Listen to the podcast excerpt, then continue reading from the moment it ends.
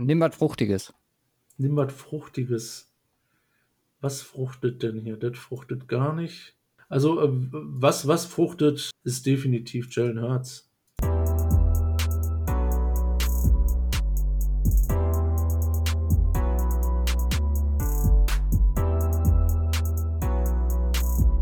Hallo und herzlich willkommen zur 169. Folge vom Cover 2 Podcast. Mein Name ist Luca und bei mir ist Simon.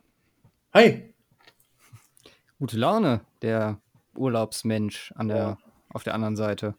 Ja, es ist komisch, aber ja, gut, gute Laune, trotz der Umstände tatsächlich. Der, der NFL-Umstände oder der, der, der 49ers-Umstände? Der NFL-Umstände. Und allem, was damit zu tun hat. Wieso? Was, was stört dich? Teil, teil es mit uns.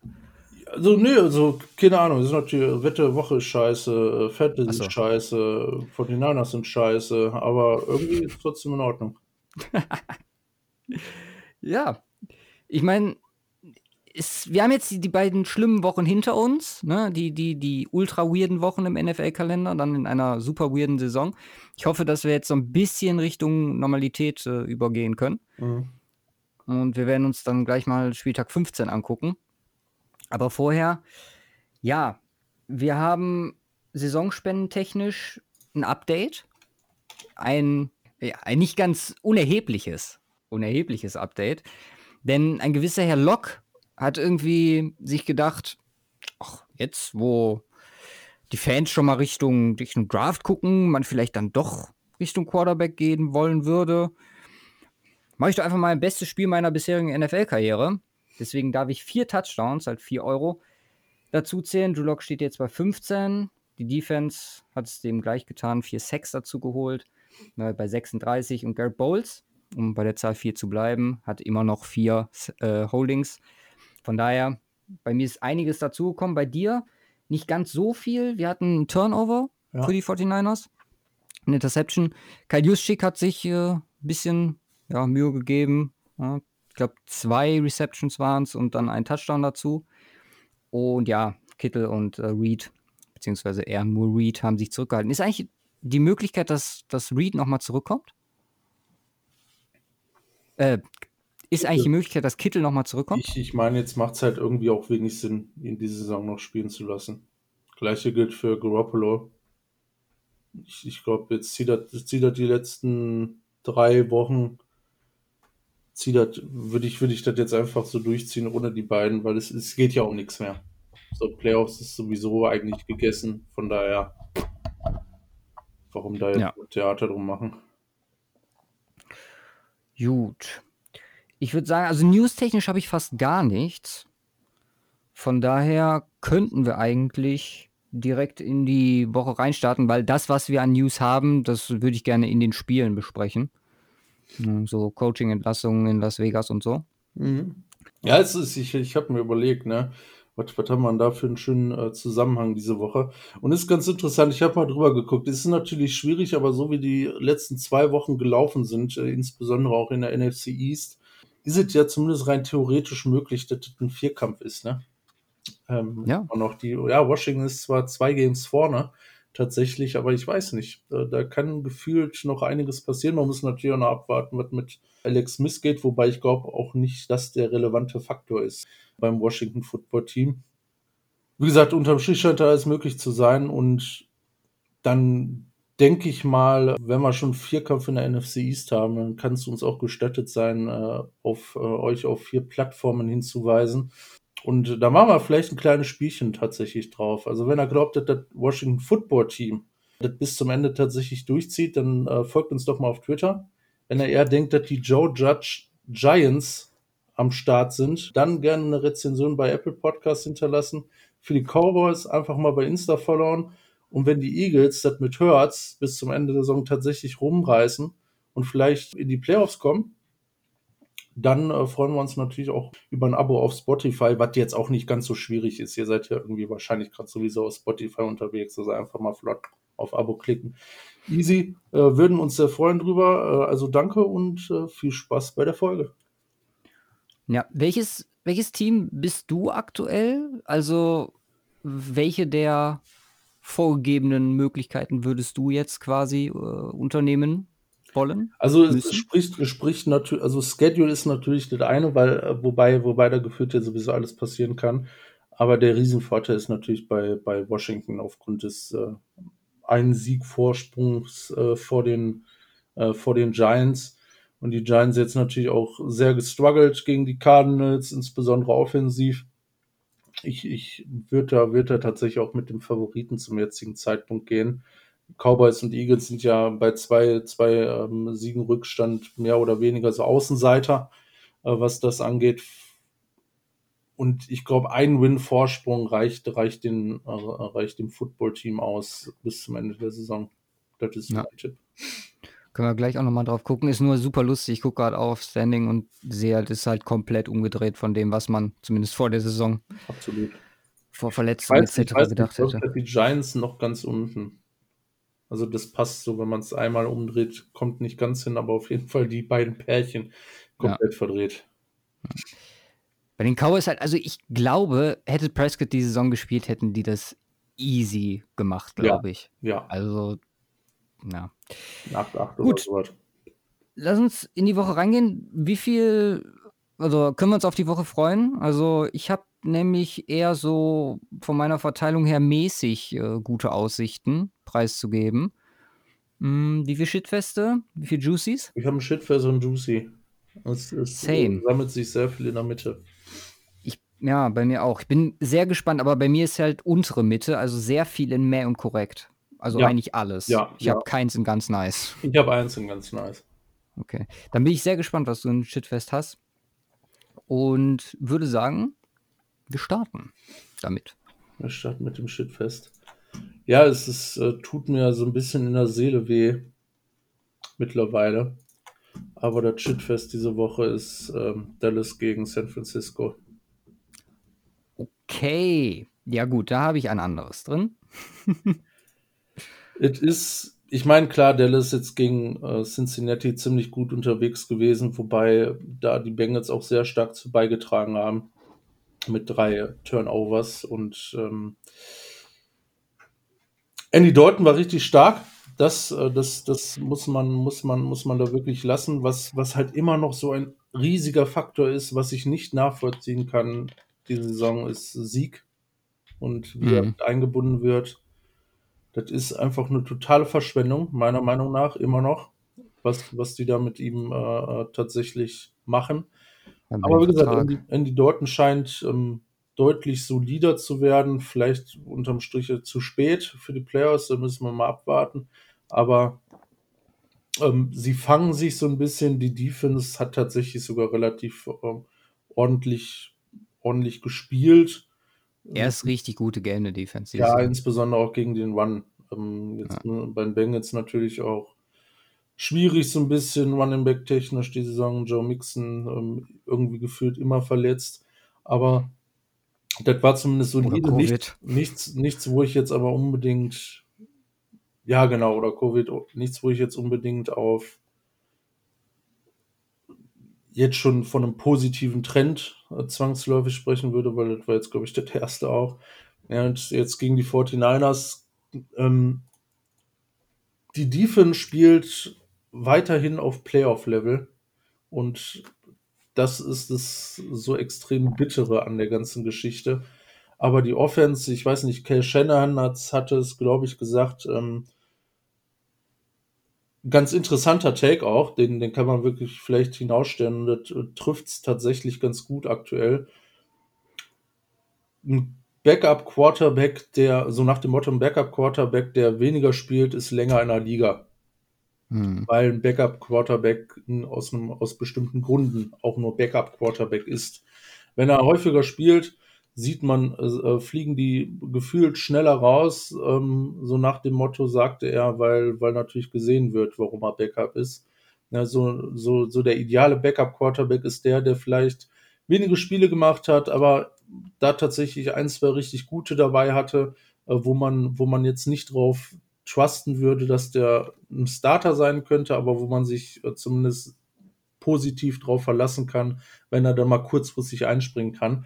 Aber auch bei Nick Mullins sieht man es äh, sieht man's wirklich mittlerweile. Das ist ähm, wahrscheinlich kein Quarterback, der, der ähm, als Starter wirklich ordentliche Leistungen bringen könnte, dauerhaft, weil man sieht es diese Saison. War wieder ein schlechtes Spiel von ihm. Er misst Open Targets, sah stückweise so ein bisschen aus wie bei Tom Brady diese Woche. ähm, und ja, die Offense, die Offense versaut den 49ers tatsächlich dieses Jahr. Also es ist, es ist echt nicht gut. Also absolut gar nicht gut. Jetzt hat sich Debo Samuel wieder verletzt am Hamstring.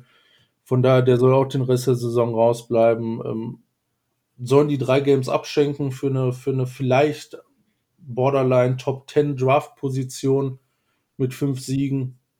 Je mhm. nachdem, wie gut es läuft. Also so ein bisschen in Richtung wie letztes Jahr äh, mit, dem, mit dem Pick dann, äh, den sie von Colts geholt haben, in der Region draften zu können. Aber ja, es ist halt durch und ich, ich die 49ers Attitude ist da wahrscheinlich eine andere, die spricht so ein bisschen dagegen, dass man so wirklich tankt.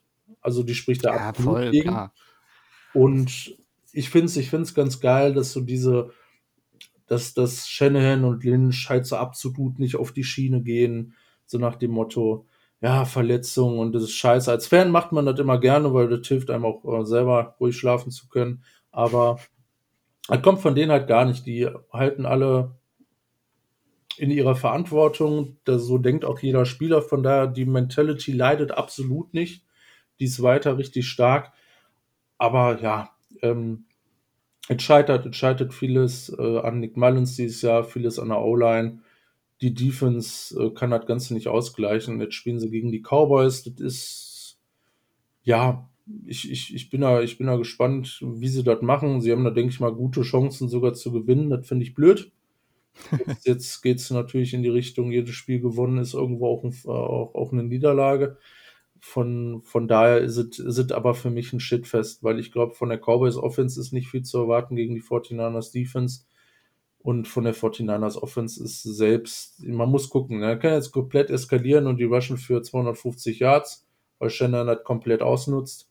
Aber ich könnte mir vorstellen, wird ein low-scoring, langweiliges äh, Game und ähm, nicht großartig relevant. Wahrscheinlich gewinnen die 49ers das am Ende und dann ist das für mich ein Shitfest. Ja, also ich fand den Punkt mit der Mentality, die du angesprochen hast, ganz interessant. Was ich, also muss ich unterschreiben, erstmal der Punkt, dass es, glaube ich, viele in ihrer Verantwortung oder eigentlich alle in ihrer Verantwortung so halten und auch halten sollten. Hm, der Einzige, der sich darüber wirklich, glaube ich, Gedanken machen kann, wenn es wirklich überhaupt tut, ist ein GM, beziehungsweise dann der Owner. Aber ich finde auch, also, dass es eigentlich auch ein nicht diskutabler Punkt ist, weil ganz ehrlich, du so ein Team entwickelt ja auch in gewisser Weise gewisse Gewohnheiten etc. Und einem Team über, sich überhaupt nicht zu erlauben, sich ans Verlieren zu gewöhnen und seien es drei Spiele, wo man den Spielern theoretisch sagen würde, ja. ne, für einen Pick etc., ist vollkommener Quatsch. Also gerade die 49ers, die in einem, in einem Stadium sind, wo man sagt, okay, wir blicken jetzt aufs nächste Jahr und dann wird wieder angegriffen. Die Saison ist einfach scheiße gelaufen, wegen den und den Umständen. Ja. Da macht es überhaupt keinen Sinn. Nee, absolut. Von den, von den Cowboys vielleicht noch hm, der äh, Vice President Stephen Jones, äh, Sohn von Jerry, hat diese Woche verkünden lassen, dass Mike McCarthy definitiv bleibt, auch im nächsten Jahr. Mhm. Wir können uns also weiterhin auf äh, ihn da an der Seitenlinie freuen. Und ja, für die Cowboys ist es jetzt halt, also da geht es noch um deutlich mehr. Ich könnte mir vorstellen, dass es, also das Ding ist halt, 49ers, sieht man das noch als, also eigentlich darf man es nicht mehr als Chance sehen, in die Playoffs zu kommen. Nein. Und für die Cowboys ist es halt viel, viel offener. Ich meine, da ist man zwei Spiele zurück und hat noch direkte Duelle gegen Eagles und Giants nach den 49ers. Von daher könnte ich mir vorstellen, dass da ein bisschen mehr Wille in dem Sinne da ist. Aber ja, ich bin da bei dir. Ich habe es auch in Mac gepackt. Hm, ich würde es tatsächlich als True 50-50 sagen, weil man da nicht wirklich sagen kann, wer jetzt hier der, der, der Favorit ist. Hm, einfach unter, unter den Umständen, aber ja, es wird wahrscheinlich kein ansehnliches Spiel, da gebe ich dir schon recht. Weil einfach die 49ers Defense zu gut ist und die Cowboys Offense zu schlecht. Ich glaube, so kann man es ganz gut zusammenfassen. Ja. Dann würde ich mein Shit festmachen. Mhm. Und bin gespannt, was du sagst. Ich, ich habe jetzt, also ich versuche jetzt damit was. Ne? Mein Shitfest ist äh, Chargers at Raiders diese Woche. Mhm. Und einfach nur unter dem Punkt, ich möchte den Raiders-Fans was Gutes tun. Ich meine, seitdem ich die Raiders gelobt habe, also Alex, Alex Bremmeister hat es ja schon mal angesprochen bei uns auch in der Fantasy League. Mhm. Seit das passiert ist, spielen die Grütze komplett. Und wir sind jetzt an dem Punkt, die Chargers, die haben, also sind definitiv eliminated. Die Raiders sind halt auf einem absoluten Abwärtstrend.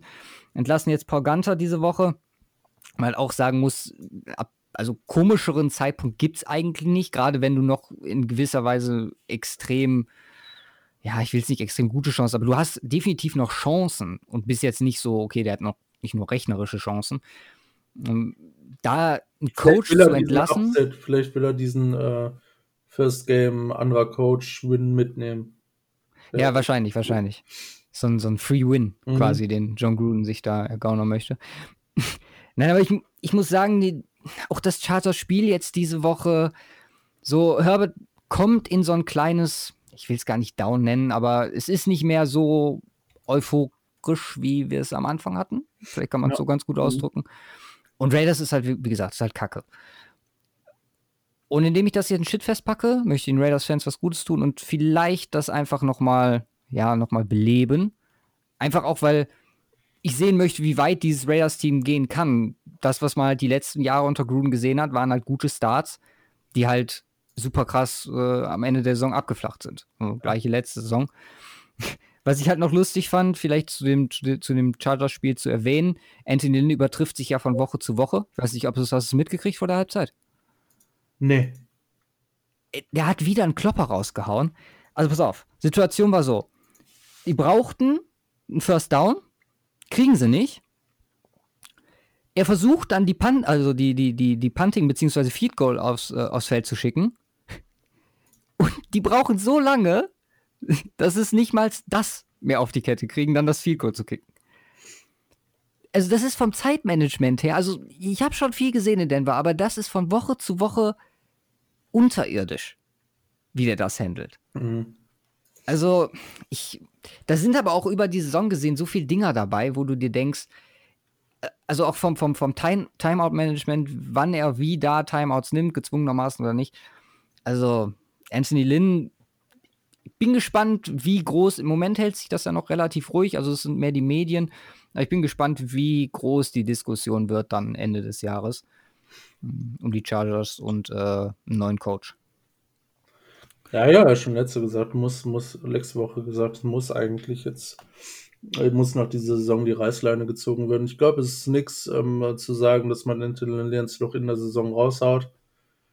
Wäre gefühlt ihm so ein bisschen unfair gegenüber. Ich meine, ich mein, geht ja sowieso um nichts. Wäre so doof, ihn da jetzt rauszuschmeißen. Aber ja, das wäre halt auch Quatsch. Ihn dann wirklich äh, kurzfristig nach, nach Ende der Saison ähm, rauszukicken. Es ist, glaube ich, alternativlos. Sind ja nicht die Raiders. Ja. Muss, muss aber sein. Also es muss, muss sein. Jetzt spielen sie gegen die Raiders, die tun gut daran, das Ding zu verlieren. Außer sie wollen die Raiders da hart ärgern, das ist natürlich auch noch ein Faktor, der da mit reinspielt. Aber ja, es ist komisch. Also Justin Herbert ist ich meine, das Gute wirklich ist, wenn er schlechte Spiele hat, ähm, ist es im seltensten Fall so richtig für den Arsch. Klar, Nein, das ist also 36 von 44 für zwei Touchdown und Interception ist super. Ja, also, ich mein, da würden sich, glaube ich, viele. Average, das ist jetzt nicht viel, das waren viele kurze Dinger dabei. Auch viele, ja, aber viele Teams würden sich freuen, wenn sie sowas hätten. Ja, ja, absolut. Also am schlechten Tag scheint Justin Herbert wie, wie Derek Carr an einem recht guten Tag. Von daher ist das ist, ist in Ordnung. Und das Team hat so viel Potenzial, auch mit Eckler, Keen Allen, Hunter Henry, Klim Belage, der tatsächlich ähm, ähm, schon gute Leistung gemacht hat. Die sind zumindest im Running Back Core, was, was ziemlich versatil ist. Und ja, damit lässt sich, es ist eigentlich auf dem Papier deutlich ein Winning-Team. Und das äh, macht es halt so bitter, von daher muss es zwangsläufig am Coaching liegen. Und nur das ist eine Möglichkeit, wo man was ändern kann, weil du hast ein gutes Team. nächstes Jahr dann auch. Obwohl du da natürlich auch ein Risiko gehst, ne? wenn du Lin rausschmeißt nächstes Jahr und dann auch Shane Steichen äh, in dem Zuge, dann bringst du Herbert halt in so eine wieder neue Situation, sagen wir mal, je nachdem, ja, wer dann kommt. Die kann natürlich noch besser werden, kann natürlich aber auch regressieren. Ja, aber was, was, was ist die Alternative, weiter also zu verlieren? Das ja, klar. Das macht, macht halt auch keinen Sinn. Von daher, jetzt gegen die Raiders, ja, das ist absolutes Coin-Flip-Game, weil können irgendwie in beide Richtungen gehen. Wird wahrscheinlich knapp, wie immer. Aber die Raiders, ja. Ähm, Derek, Derek Carr, seine, seine Form der letzten Wochen ähm, beibehalten. Also die letzten Wochen waren ja schon, waren ja schon eher schwächer, aber insbesondere das krasse Hoch davor nun absolut nicht konstant weitergetragen in die Saison. Ist, ist natürlich ein dicker, ein dickes Problem. Er, halt, er macht halt Turnover. Das ist, das ist der Unterschied. Ich glaube, von den ja. Zahlen her gleicht sich das noch ja, relativ dem, was er, er vorher gemacht hat. verliert ihn die Games, weil die Defense ja. ist halt nun absolut keine Playoff-Defense. Ja. Plus Run-Game schlechter und dann bist halt da, wo du jetzt bist. Ja, ja es ist nachvollziehbar. Ich habe es in korrekt, weil ich glaube, es wird ein lustiges Game. Mhm. Und auch ein sehr interessantes. Von daher habe ich es relativ hochgepackt in korrekt. Aber ähm, es hat äh, Shitfest-Potenzial. Vielleicht ist vielleicht so weird. Dafür aber von daher dein, dein Argument, äh, um den Raiders was Gutes zu tun, passt da dann ganz gut. Ja, gehen wir in Mäh? Mäh. Du beginnst. Mäh. Panthers, Packers.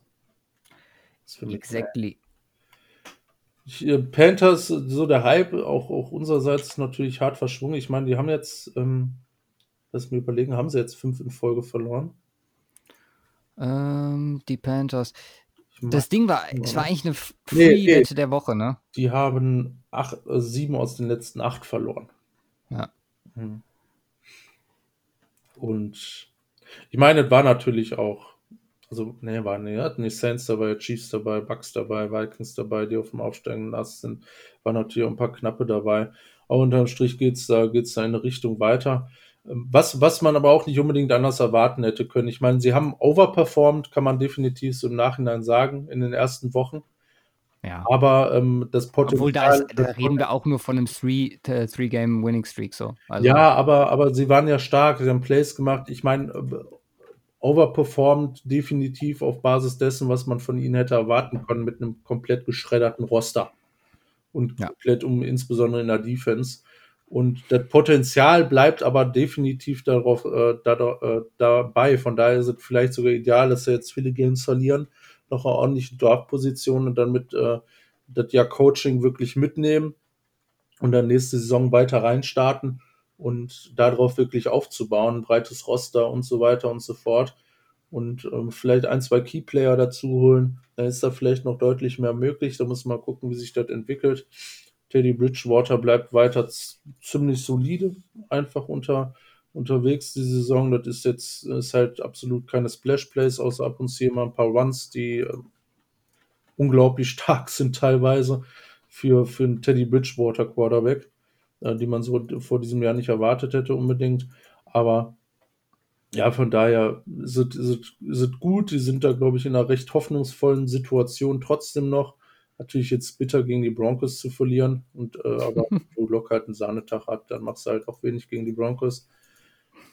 Jetzt spielen sie gegen die Packers, werden da wenig Chancen haben. Die Packers, ähm, Aaron Rodgers. Schon wieder eine der Wochen, wo wir ihn ultimativ loben müssen. Ne? Mit, mit, ja, nicht, nicht nur vielleicht einer der besten Quarterbacks dieses Jahr, sondern auch der, der von den Top-Quarterbacks dieses Jahr mit Abstand konstanteste.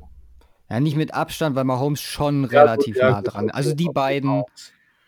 Ja, ja, auf jeden Fall. Also Mahomes mal außen vor gelassen, aber den lassen wir sowieso aus jeder Diskussion oder ähm, ja. Situation, was Quarterback-Diskussion angeht, außen vor, weil es unfair. Ja, Von daher ähm, weiter einfach krass mit Devonta Adams ist äh, letzte Woche. Es, ist, es führt sich einfach fort, es ist nicht aufzuhalten. Die Lions, ja, Nee, Lions machen wir gleich Mach, erst. Machen wir gleich. Äh, jetzt natürlich nur gegen die Lions gewonnen, in Anführungsstrichen, aber ein Division Game, das nimmt man, nimmt man da trotzdem mit. Jetzt gegen die Panthers sehe ich da auch wenig, wenig Schwierigkeiten. dass die Packers jetzt hier mit 11-3 in, äh, in die übernächste Woche reingehen. Ich sehe wenig, was die Panthers aktuell auch entgegensetzen können und auch entgegensetzen sollten. Ich muss sagen, also ich war ja am Sonntag vorm Spiel nochmal bei den Broncos Euro diese Woche. Mhm. Und da war der Tobi von den German Riots am Start. Und wir haben halt so ein bisschen über das Spiel geredet, dann halt aber auch zwangsläufig, beide Teams in der gleichen Situation, in Perspektive. Tatsächlich waren relativ viele noch in dem Call, in dem wir waren, pro Winning. Äh, sowohl äh, auf äh, Broncos Europe Seite als auch von den, der Tobi von den German Rights. Ich, ja, also es ist halt, wie gesagt, so, du kannst halt eigentlich nicht verlieren, weil wenn du gewinnst, freust du dich im Endeffekt schon, komme ich gleich zu, bei, über Denver reden. Und wenn du verlierst, kannst du dir halt an, an dem Punkt in der Saison denken, so ja, okay, so wie du es jetzt bei 49ers machst, gut, nehmen wir den Draft-Pick mit oder den, den besseren dann in dem, in dem Punkt ich muss sagen, das Panthers-Team, du hast overperformed gerade gesagt, unterschreibe ich. Es war halt auch für mich eher ein Team, was theoretisch hätte noch schlechter stehen können, wegen den ganzen Umbauten, die die da haben.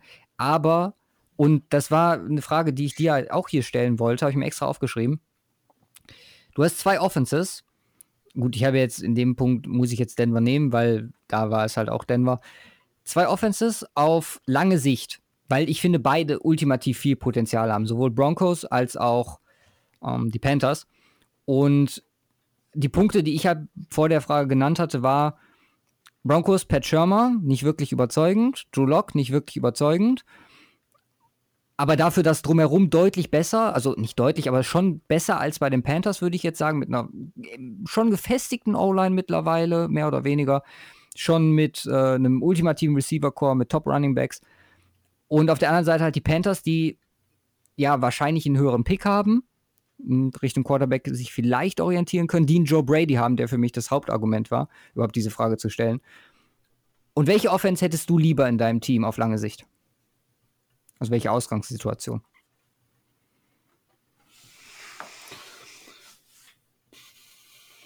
Vor der Saison hätte ich gesagt Broncos definitiv, aber ich bin mir, ich bin mir nicht sicher, weil insbesondere was Robbie Anderson diese Saison gezeigt hat, auch, mhm. auch DJ Moore dieses Jahr wieder, ist krass. Dann hast du mit Curtis Samuel halt auch eine un unglaublich flexible, einsetzbare Offensivwaffe.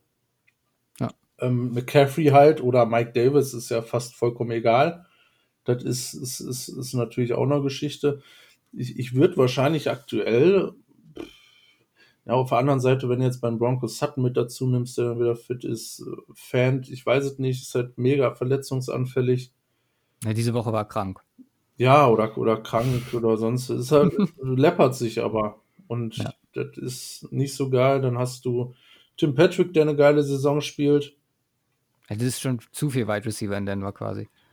Ja, aber nichts, was mich jetzt KJ Hamler, der jetzt wieder ein richtig starkes Game hat. Ich weiß es nicht, ganz schwierig. Ich glaube, das ist schwierig, ne? Even. Pass auf, ich habe mein, mein Tiebreaker war dann, dass ich eigentlich erst gesagt hätte Panthers wegen Joe Brady, weil ich da einfach viel mehr Potenzial nach oben sehe, auch unter dem Aspekt, was er dieses Jahr rausgeholt hat. Mhm. Da habe ich mir aber überlegt, okay, könnte aber sein, dass der irgendwann demnächst weg ist.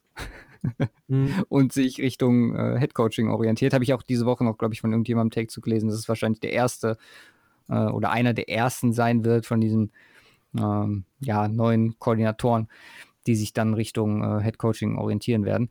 Und habe dann gesagt, okay, wenn du danach gehst und dann quasi dein Hauptargument auf lange Sicht verlierst, wenn du ihn nicht zum Head Coach beförderst, dann äh, bin ich dann doch bei Denver geblieben. Auch weil ich in einem Denver Podca Podcast war. Aber es macht dann irgendwie doch Sinn. Fand ich nur interessant, das auch mit dir zu machen und wollte damit auch nochmal herausstellen, wie gut die Panthers eigentlich dieses Jahr auch performt haben, auch wenn sie jetzt neun Stück verloren haben, da waren relativ viele Close, Close Calls dabei. Ja, absolut. Trotzdem, wie du gesagt hast, wird es nichts ändern, um jetzt nochmal aufs Spiel zurückzukommen gegen die Packers. Sollte relativ klar werden. Green Bay hat jetzt den First Seed aktuell inne und den werden sich hüten, glaube ich, wieder abzugeben. Ja. Dann hänge ich doch direkt Broncos Bills hinten dran mhm. in Meh. Weiß nicht, ob du es höher hast. Ich habe es, glaube ich, höher. war für mich mehr so Top-Team gegen schlechtes Team. Denver ja, wird ein bisschen auf den. Mit dem Block muss es eigentlich höher packen, ne? Nein, Denver wird so ein bisschen auf den Boden der Tatsachen zurückkommen. Das war wirklich ein Sahnetag, muss man ganz klar sagen. Da kam aber auch alles zusammen. Ich meine, alles, was wir in den letzten fünf Jahren nicht gesehen haben. Äh, ein Special Teams Touchdown. Ich habe mir äh, der, der Chat bei den Broncos Euros bei WhatsApp, der ist komplett, äh, ja, die waren alle komplett baff. Das ist wirklich, dass wir das noch erleben dürfen. Ich meine, ich weiß nicht, wie, wie viele Jahre das her ist. Dann, klar, Fumble, Probleme hin und wieder dann bei, bei, bei Locke da die zwei Male, aber ich meine, man muss zufrieden sein, wenn er keine Interception wirft und das hat er nicht getan, hat auch irgendwie in den letzten paar Spielen, oder ja, wirklich in den letzten paar, das, das Kansas City-Spiel und jetzt das Spiel, so, so einen Trend gezeigt, wo erste Entwicklung, die ich ja letzte Woche noch bemängelt habe, vielleicht zu sehen ist. Es liegt, glaube ich, auch viel am Playcalling, weil man versucht halt, das nicht mehr so zu forcen. Mhm. Also theoretisch könnte man sagen, man hat versucht, ihn wirklich zu gucken, wie weit er werfen kann, beziehungsweise wie weit er genau werfen kann. So, und hat dann gemerkt, nicht so weit. Viele kurze Dinger, was dann auch entsprechend das fürs zweite, zweitbeste QBR, obwohl, nee, nach Lamar Jackson glaube ich nicht mehr, aber das drittbeste QBR wahrscheinlich dann dieser Woche gesorgt hat. War sein, sein bestes Game bisher im Broncos-Trikot. Ja, es ist halt, also das Team hat so viele, also nicht so viel, aber es hat noch einige Baustellen. Das ist gerade auch Turnover an sich. Ich glaube, 29 Giveaways haben sie jetzt. Das sind die meisten aktuell in der Liga. Und wenn man an gewissen Schrauben drehen kann in der Offseason, kann das nächstes Jahr dann der nächste Schritt sein. Die Frage ist halt nur mit dem Quarterback. Aber wollen wir jetzt nicht drauf eingehen, wollen Drew Lock jetzt mal seine, seine Woche ruhen lassen und äh, kümmern uns dann in der Offseason um, wenn wir alle Spiele gesehen haben so ein 4-Touchdown-Game macht natürlich nochmal einen dicken Unterschied. Also, was die Stats angeht für ja. die Saison. Die beschönigen das dann nochmal um einiges. Auf der anderen Seite die Bills, die tatsächlich wahrscheinlich die, ja, will man doch, ich, ich würde schon sagen, die beeindruckendste Performance dieses Jahr, wenn man Gegner mit einbezieht, abgeliefert haben. Ab vielleicht vom, vom besten Spiel dieses Jahres, das gestern Abend stattgefunden hat also so wie sie die Steelers im Griff hatten, auch dann die Defense mit ihrer Offense nicht im, ja, so überstanden haben, sage ich jetzt mal, und dann halt auch ne, entsprechend gescored haben, gerade im dritten Viertel, war das schon beeindruckend.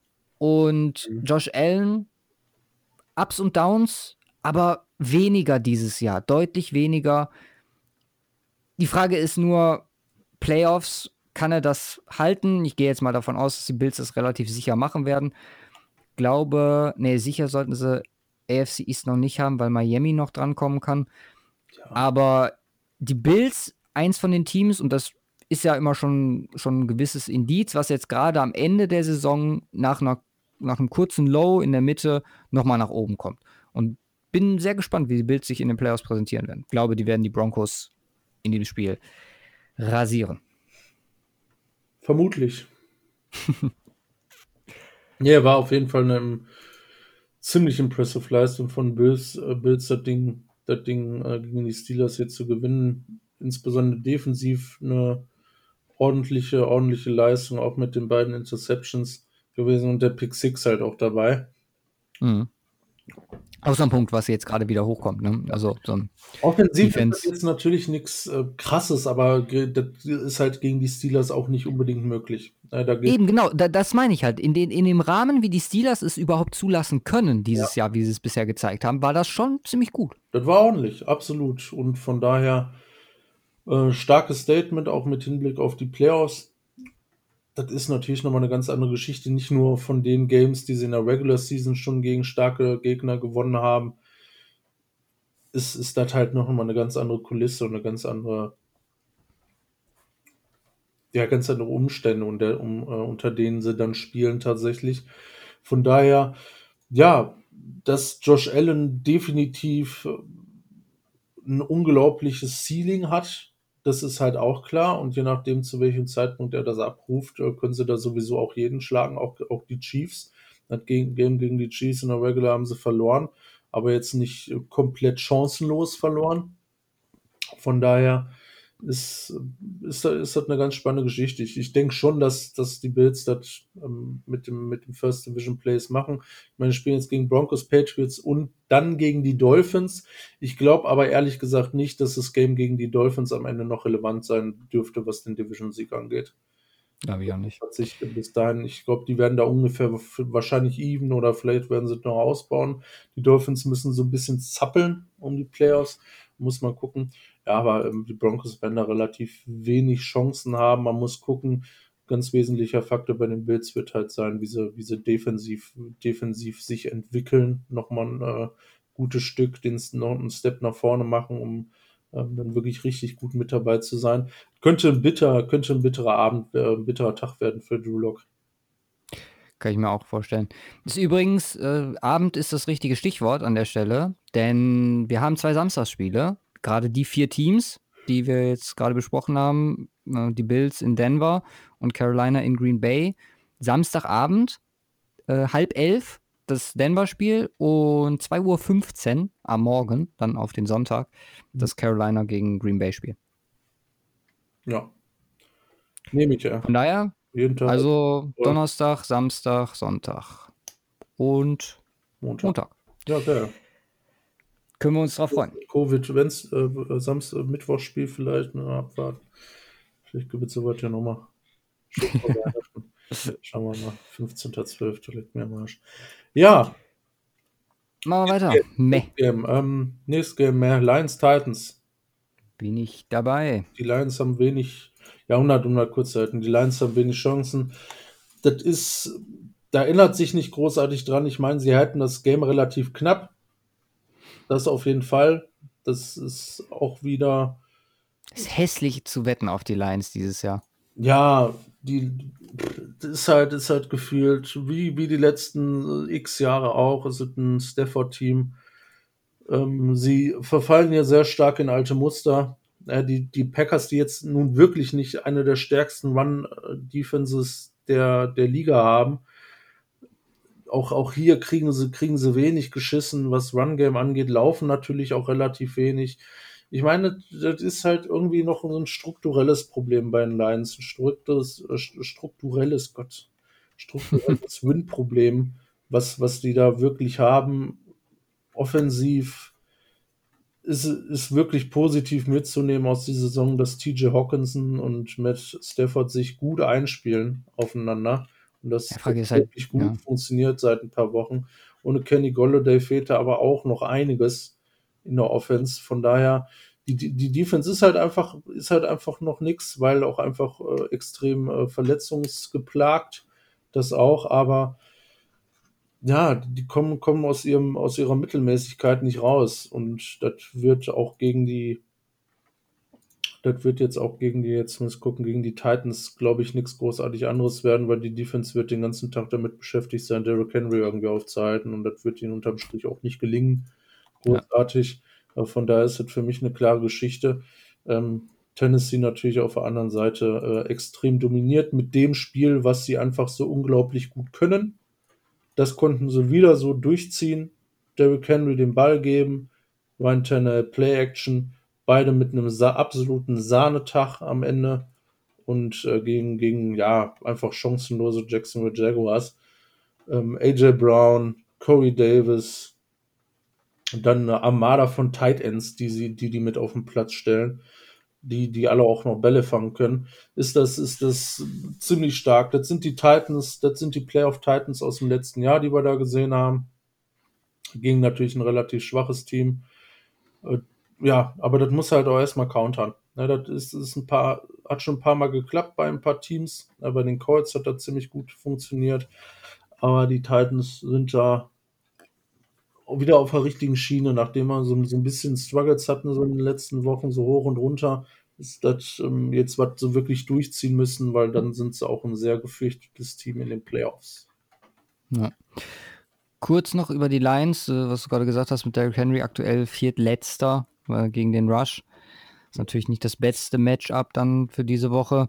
Und wenn du der Owner der Lions wärst, wie viel Prozent würdest du drüber nachdenken, Daryl Bevel zu behalten?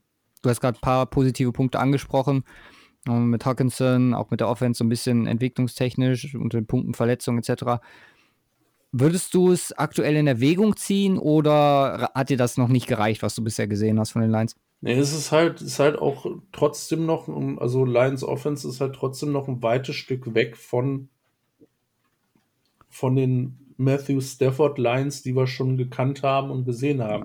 Klar gab es früher noch Megatron und, äh, und Geschichten, aber ich weiß es nicht. Das gefällt mir alles nicht. Ich weiß nicht, ob, ob das äh, auch, auch so eine Geschichte ist für einen kompletten Do-Over und dass man da vielleicht mal mit einem offensiven Coach dran geht. Das ist der Punkt. Und ich würde sogar auch sagen, ohne Matthew Stafford. Mach den, mach den Cut jetzt einmal, nicht so halb gehangen wie mit Patricia. Mach den Cut einmal definitiv, damit du da rauskommst. Mach's wie die Browns. Auf eine andere Art und Weise natürlich, nicht über 20 Jahre, aber mach den Cut. Aber ich, ich glaube ich glaub halt, glaub halt nicht, dass Matthew Stafford auch nur äh, auch wirklich nur ansatzweise das Problem ist. Dieses Nein, natürlich nicht. Glaub, aber ja, ist, ich, ich glaube, Matthew Stafford ist Teil einer zukünftigen Lösung ich, ich, würd, ich hm. würde an ihm festhalten. Weil ja, überleg mal, wie schwierig es ist, auch nur in einem Draft einen Quarterback zu finden auf einem Niveau von Matt Stafford. Ja, vergleich mal Drew Locks erstes Jahr mit Matthew Stafford erstem Jahr, erste 16 Spiele. Exactly the same. Ja, aber Matt Stafford ist, ist schon weiter, ich weiß, in der Entwicklung. Ist nur der Punkt, wo ich sage, du, du bist in diesem Lions-Film drin seit Jahren. Ich meine, wie oft, seit wir unseren Podcast machen, reden wir von diesen 8 und 8 Lions, die mal einen Ausreißer nach unten haben, aber nicht wirklich nach oben. So. Und komm, also der, der Punkt, da rauszukommen, ist vielleicht durch den ultimativen Cut.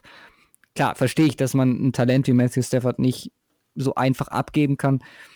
Ich, ich weiß es nicht. Ja, wie gesagt, es ist super schwierig. Wir müssen natürlich Draftkapital bekommen, weil ich. ich ja. Aber nicht, auch nicht viel, glaube ich, ja, für, Stafford. Nächste Saison natürlich schwieriges Pflaster, was Cap angeht. Und Carson Wentz scheint verfügbar zu sein. Carson Wentz, ja. Können wir gleich drüber reden. Mit dem Vertrag viel Spaß. Noch teurer als Stafford. Ja, ich weiß es nicht. Also es ist mit Sicherheit ein Punkt, den man als Überlegung äh, machen muss oder kann, na, auch da komplett den Reset zu fahren. Also spricht da mit Sicherheit auch was dafür. Ich würde es ich wahrscheinlich nicht machen, das wäre für mich noch ein zu hohes Risiko. Ähm, ja, keine Ahnung. Aber jetzt Lions, Lions gegen Titans, wenig Chancen. Äh, für mich äh, auch ein Mehr-Game, weil ähm, ja, wahrscheinlich werden die Titans das relativ solide runterspielen. Gehe ich dieses Mal von aus. Kommen wir zu den Seattle Seahawks beim Washington Football Team. Ja. Für beide ein extrem wichtiges Spiel. Ja. Das man theoretisch sogar hochpacken können und nicht in mehr einfach wegen Playoff-Implications. Ich habe nur das große Problem, dass ich die Seahawks hier weit vorne sehe. Ich meine, Seahawks-Fans sind ja aktuell so ein bisschen ja, negativ gestimmt. Also ist zumindest das, was ich mitkriege. Das sind sie immer. das ist immer. Aber wir haben darüber gesprochen, Jets, das wird Laufkundschaft sein. Ich habe auch mehreren, mit mehreren Seahawks-Fans gesprochen. Ich habe zu allen gesagt, Leute, da wird sich in gewisser Weise Frust von ein paar Wochen, der sich da angesammelt hat, wenn Sachen einfach nicht funktioniert haben. Ne? Siehe Giants-Niederlage, das Rams-Spiel, was ja nicht wirklich gut war. Äh, Probleme gegen die Eagles. Das wird sich alles irgendwie entladen und dann gewinnst du halt 40 zu 3. Das ist halt das Top-Beispiel von einem, von einem guten Team gegen ein schlechtes. Russell Wilson wirft vier Touchdowns. So, die Interception hatte, hatte er mit drin, was halt im Moment ja auch irgendwie. Die, die hätte er am Anfang der Saison nicht geworfen, sagen wir es so. Und dieses Spiel kannst du eigentlich komplett aus allem rausnehmen, äh, was Stärke der Seahawks angeht, weil die laufen die in den Boden äh, in dem Spiel. Mit Russell Wilson hast du jemanden dabei, der, wie gesagt, gut genug ist, dann auch äh, durch die Luft äh, das zu regeln. Ja, und äh, gut, Jets kommen wir gleich noch zu. Mm, ich muss sagen, jetzt in dem Matchup gegen Washington sehe ich sie, wie gesagt, vorne. Washington gewinnt das Spiel gegen die 49ers. Aber jetzt auch, was du gerade angesprochen hattest, mit Dwayne Haskins am Ende und Alex Smith. Du hattest gerade gesagt, du siehst Alex Smith nicht als, als super entscheidenden Faktor. Ich muss tatsächlich sagen, ich sehe ihn in dem Sinne als entscheidenden Faktor, dass er halt keinen Mist baut. Und du kommst ganz schnell wieder zurück. du kommst ganz schnell wieder zurück an den Punkt, wo du am Anfang des Jahres warst, was dann auch ja, dazu geführt hat, dass äh, Haskins gebencht wurde. Und da bin ich halt im Moment mehr bei Smith, auch einfach, weil ich es ihm gönne. Du hast letzte Woche gesagt, man fängt so langsam an, das zu genießen. Jetzt verletzt er sich wieder am Bein, soll aber wohl nicht so schlimm sein. Gut, ich glaube, das wird ähnlich sein oder ein ähnliches Phänomen für diese NFC East Teams werden, dass wenn sie mal außerhalb ihrer Division sind und gegen ein Team spielen, was wirklich gut ist, dass dann so ein bisschen so ein böses Erwachen kommt. Ich meine, guck dir die, die, die Siege der, des Washington Football Teams mal an. Das heißt, die Eagles eigene Division, ne? Cowboys eigene Division. Da ist die Bengals nicht wirklich gut, Cowboys eigene Division und dann dieses absurde Spiel gegen die Steelers. Ich meine, das können wir unter Woche 13 abstempeln. Ja. Oder unter, einem, unter einer extremen Steelers-Regression. So, und 49ers sind halt auch nicht auf der Höhe. Klar kann man sagen, das sind jetzt vier Spiele gewonnen in Folge, aber auch hier glaube ich, dass man ja so ein bisschen auf den Boden der Tatsachen zurückgeholt wird in einem Matchup gegen die, gegen die Seahawks, die das Spiel relativ eindeutig gewinnen werden. Ja, ich bin mir noch nicht sicher. Die Washington Defense ist halt einfach legit. Das muss man wirklich sagen. Es ist eine jo. absolute Top-Defense dieses Jahr. Und Übrigens, ich habe diese Woche den, äh, den Vergleich angestellt, einfach aus Interesse. Chase Young ne, ist ja so vom, ich habe diese Woche Tweets gelesen, von wegen Chase Young ist alles das, was Jadavion Clowney nicht ist, ne, oder was wir uns von ihm erhofft hatten. Mhm. Ich habe Chase Young und ähm, Bradley Chubb verglichen. Erste Saison. Wer glaubst du, schneidet da besser ab? Wahrscheinlich Bradley Chubb, sonst würde es das nicht bringen. Fair, ja, stimmt. Bradley Chubb ist leicht besser, hat aber auch noch ein paar Spiele mehr gemacht. Weil also äh, stand jetzt. Beides äh, abgeschnitten hat im ersten Jahr. Bitte? Weißt du, wer besser als beide abgeschnitten hat im ersten Jahr? Ja, kann ich dir sagen. Nick Bosa. Wollte ich nur gesagt haben. Ja, ich weiß, ist alles gut. Ähm, ja, also ich, ich habe dich unterbrochen, sorry. Ich weiß nicht, ob es so eine klare Geschichte wird. Ich bin, ich bin gespannt, wie, wie stark die Washington Defense ähm, die äh, Seahawks Offense im Griff behalten kann, weil dann könnte es eine knappe Geschichte werden. Es ist, ist natürlich äh, sehr, sehr bitter. Jetzt Alex Smith, ja, man, man muss gucken. Ich denke mal, bei ihm ist man natürlich äh, besonders vorsichtig, aber das ist ja nichts Schlimmes, was man, äh, man gehört hat. Ähm, ohne Antonio Gibson fehlte einfach ein enormer Faktor in der Offense. Das hat man auch gemerkt. Das ist wirklich schon ja ein Teil der Identität auch, die man für die Zukunft vielleicht aufbauen will in der Offense, weil das ist einfach eine unglaubliche Waffe.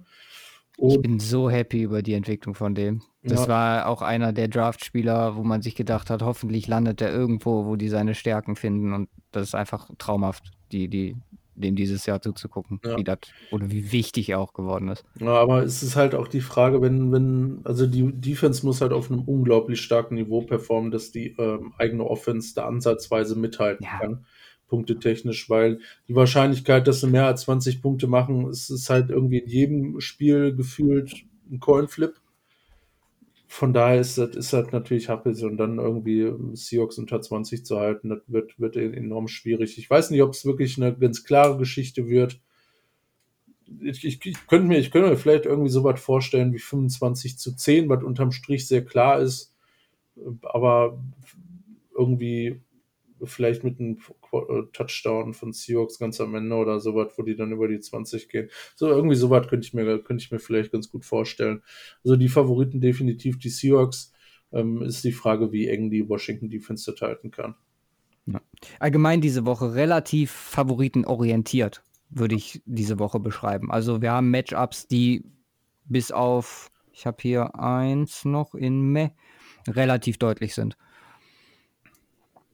wenn man so mal über den gesamten Schedule guckt, wo man sagen würde, okay, das Team wird gewinnen, das Team wird gewinnen. Mhm. Aber ein Upset wird sowieso dann irgendwie geben.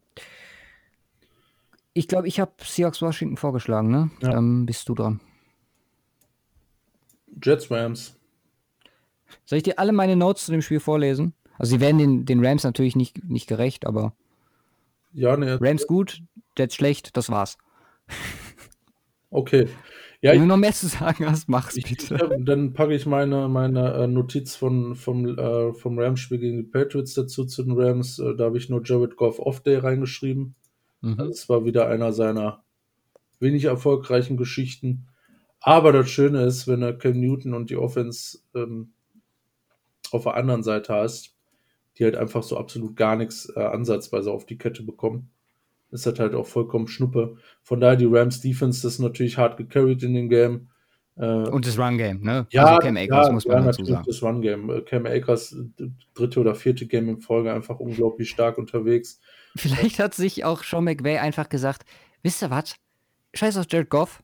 Wir laufen jetzt einfach nur noch und dann gibt er 29 bzw. 36 Laufversuche haben wir hier. Äh, gibt er 29 Mal Cam Akers den Ball und entsprechend, der zeigt auch eine seiner oder seine beste Performance dieses Jahr. Also Rookies kommen so langsam, ne? auch die, wo wir, wo wir vor dem Jahr gut gesehen haben. Akers war ja von uns einer das erste Mal hier in den ja, Playoff-relevante Zahlen abgegeben, jetzt wo wir ihn nirgendwo mehr haben. Aber ja, es ist ein Graus manchmal mit Jared Goff. Trotzdem ist das Team insgesamt wahrscheinlich eins der ja, rundum bestbestücktesten dieses Jahr. Auch, also wie sie halt performen. Ja. Weil auch ein paar Spieler auftreten, die, die man so nicht so hoch gesehen hätte. Auch, auch die schwächelnde Patriots O-Line sehr stark ausgenutzt, natürlich in dem Rahmen, das Run-Game nicht wirklich funktioniert. Die einzige Chance, die die Patriots wirklich haben.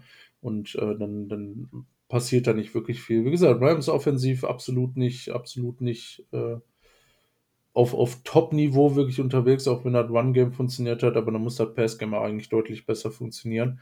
Aber äh, es reicht halt vollkommen aus für die Patriots. Von daher muss man schauen, jetzt spielen sie gegen die Jets. Auch das wird eine ganz klare Geschichte werden. Die Jets Offense wird gegen die Rams Defense nicht, nicht ansatzweise irgendwas zu sagen haben. Äh, zumal nicht mit dem. Also würde mich wundern, wenn die über 10 kommen.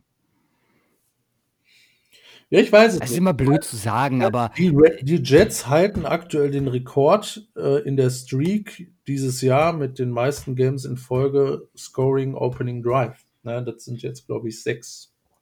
Aktuell alleiniger Rekordhalter diese Saison. Das, das, muss, muss schon was heißen. Ich meine, ähm, ist, ist vielleicht auch ein Punkt. Ich meine, keine Ahnung, vielleicht kriegen sie irgendwie einen ordentlichen Drive auf der Kette oder sowas. Das gibt das Playbook her und der Rest halt einfach keine Ahnung, wahrscheinlich dann so hingekritzelt oder sowas. Und Adam Gaze ist das Genie. Ab dem Punkt, wo die Spieler auf sich gestellt sind, läuft es nicht mehr. Ja, absolut. Die Jets entschlüsselt. Das sage ich, das sag ich sowieso äh, die ganze Saison, dass Adam Gaze da der Faktor ist. Vielleicht brauchst du vier Adam Gaze, die dann vier für, für, jedes Quarter jeweils einen Gameplan schreiben, damit das äh, ansetzt. Nein, Quatsch. Auch, auch das ist, auch das ist äh, einfach, also die Jets sind, wenn ich mir jetzt den die, die einzige Chance, wie sie einen Win holen, ist, wenn Bill Belichick die ultimativ abfacken will. Und das ist auch die einzige Chance. In Wer meinst du jetzt? Belichick Ach so. Nur damit die den ersten Draftplatz nicht kriegen und die Jaguars. Also sa sagst du, der, der, der wird das noch irgendwie. Nee, also ich glaube nicht, dass er das machen wird. Ich glaube, der sieht 015 Jets und will die einfach komplett demütigen und die gehen dann komplett unter gegen die Patriots am letzten Spieltag. Das könnte ich mir vorstellen. Und ähm, ja, die Jets bieten halt nicht, nicht was es besser machen würde als ein 016-Team. Die sind einfach schlichtweg schlechter als jedes andere Team in der NFL und gehören dann auch tatsächlich jedes Game verloren. Von daher passt das schon ganz gut und man sieht da auch absolut gar keine. Man, man hatte jetzt mal so ein, zwei Dinger, ne? Ich war das gegen die Raiders, ähm, die äh, zwei Touchdowns relativ am Anfang war es, glaube ich. Ja, spielt, ja. da spielt aber auch die Raiders-Regression mit rein. Ja, definitiv. Und das war das stärkste Game der Jets, insbesondere auch ähm, äh, in der Offense. Aber das ist halt gefühlt auch das Ceiling gewesen, diese Saison. Und dann verlieren sie gegen schwächelnde, schwächen, schwächelnde Raiders und jetzt spielen sie noch gegen äh, die Rams, Rams, Browns und Patriots. Chance, Browns keine Chance und Patriots theoretisch auf dem Papier eine Chance, vielleicht, aber nicht gegen Belichick. Also ist das äh, 6 zu 0. Ich wüsste gerne, was die Quote ist. Ich würde jetzt wahrscheinlich drauf wetten. High-Scoring, Most High-Scoring Games für die Jets dieses Jahr nur gegen AFC West Teams. Raiders 28, Chargers 28, Broncos 28. Oh. Sonst nie über 20. Doch, einmal Patriots. Stimmt, einmal Patriots. Okay. Ja, AFC West ist halt auch Schrott, ne? Bis auf ein Team. Hm, wie viel mehr hast du noch? Ich habe noch zwei mehr. Oh, ich auch. Trifft sich gut. Dann würde ich nachlegen mit äh, Bengals Steelers. Ja. Weil da habe ich einen ganz interessanten Take. Ich mache den auch und dann will ich deine Meinung dazu hören. Sicher anders. die 2020er Steelers sind die 215er Denver Broncos. Äh, interessanter Vergleich, würde ich ähm, ohne tiefer einsteigen, einzusteigen in das Thema äh, sogar äh, sogar mitgehen. Nicht, also jein. Ich glaube, Ben Roethlisberger ist auf jeden Fall ein ordentliches Stück besser als Peyton Manning in dem Jahr. Mhm. Okay. Aber vom Verhältnis äh, von ähm, Anteil am Erfolg aufgeteilt auf Offense und Defense kommt es vielleicht sogar hin. Genau, da, das ist nämlich der Punkt. Ich glaube auch, dass die Steelers Offense insgesamt runder ist, sage ich jetzt mal, als Denver damals, auch mit, den, mit der Verletzung von Peyton. Aber wie du schon sagtest, der Anteil, den die Defense hat, der ist, glaube ich, ähnlich aufzuwiegen, weil die Defense das ist, was, was die Steelers so gut macht dieses Jahr. Und klar ist man auch hier auf einem gewissen absteigenden Ast, um gleich auf das Bengals-Spiel zu kommen, das werden sie wahrscheinlich gewinnen. Glaube aber, dass sie in den Playoffs und da gehen wir mal stark davon aus, sehr gefährlich sind für jedes Team, weil diese Defense analog zu Denver damals in dem Jahr jedes Spiel komplett wrecken kann. Und das hattest du bei Denver halt, in, dass du in Folge drei Spiele so hattest, dass du, ja, dass die Defense das in dem Falle umgesetzt hat, du entsprechend den Super Bowl gewonnen hast. Und es gibt, es, ich sehe so viele Parallelen, auch dieser, dieser dieser Abschwung jetzt am Ende, den hatte Denver auch, wo Osweiler dann rankam und den First Place gerettet hat. Mal gucken, ob die, die Steelers das irgendwie, irgendwie noch schaffen. Was ich jetzt nicht glaube, den, den Chiefs da nochmal gefährlich zu werden. Aber es ist, es ist, finde ich, eine super spannende Analogie, die theoretisch für mich die Steelers trotz ihres, wie gesagt, negativen Abschwungs aktuell äh, noch weiterhin super spannend hält. Ähm, das Spiel an sich glaube ich halt einfach, dass, dass die Bengals relativ wenig auf die Kette bringen können. Ja. Und ähm, entsprechend, ja, es wird wahrscheinlich so, ich schätze jetzt mal, Steelers werden irgendwie in den 20ern scoren, die Bengals werden ja unter 20 bleiben und dann wird es wenig ansehnlich und äh, ja, mit dem Steelers-Sieg irgendwie sowas. Ja, sehe ich, sehe ich ganz genauso. Die Bengals sind halt auch einfach. Auch so Turnover anfällig, ne? Ja, ich meine, das macht ihnen auch das Spiel kaputt, ne? Sonst, sonst macht Brandon Allen da oder Brandon Allen macht dann, macht dann wirklich gutes Spiel, tatsächlich, ein ordentliches Spiel. Jetzt absolut nicht flashy oder sowas, aber ist da solide unterwegs. Das, was halt auch von einem Backup-Quarterback auf dem Niveau unter erwarten kannst, auf einem Ho also schon gut erwarten kannst. Und dann, äh, dann lassen natürlich irgendwie gefühlt jeden Ball fallen von drei verschiedenen Running Backs. Das geht halt, ist halt voll für den Arsch. Und ja, machst, bringst, bringst die Dinger aber halt auch nicht zu Ende und die Defense ist halt auch nicht auf einem Niveau unterwegs. Von daher wird es die Steelers Defense da einigermaßen einfach haben. Ich bin mal gespannt, ob sie mit der BF auftreten gegen die Bengals oder ob sie sich kaputt treten lassen. Abwarten. Aber ja, das ist, ist, ist eine klare Geschichte, wird kein splashy Game. Es ist, ist ein Paradebeispiel für so ein Meh-Game. Ja. Selbst mit Burrow es mehr. Ja, ne, mit Burrow hätte ich es zumindest korrekt, korrekt gepackt. Korrekt gepackt, ja. Letztes, ich habe noch ja, mehr und ich bin gespannt. Gleich Jaguars Ravens. Okay, habe ich, hab ich drüber. Wow. Einfach weil ich, ja, das liegt an dem Interesse nach, nach gestern an, an den Ravens. Aber äh, können wir ruhig machen. Ja, aber ich habe ein absolutes Desinteresse an den Jaguars. nee, nee, nee, nee. Ja, da kam noch ein Punkt dazu. Gardner Minshew ist weg. Oh nein, immer noch das Gleiche. Es war nicht wirklich besser, bevor, als bevor Mike Lennon kam. ist egal. Mike, Mike Glenn ist ein, ist ein Zauberer und äh, ja, Minshu ist äh, exciting. Trotzdem, immer wenn er auf dem Platz steht.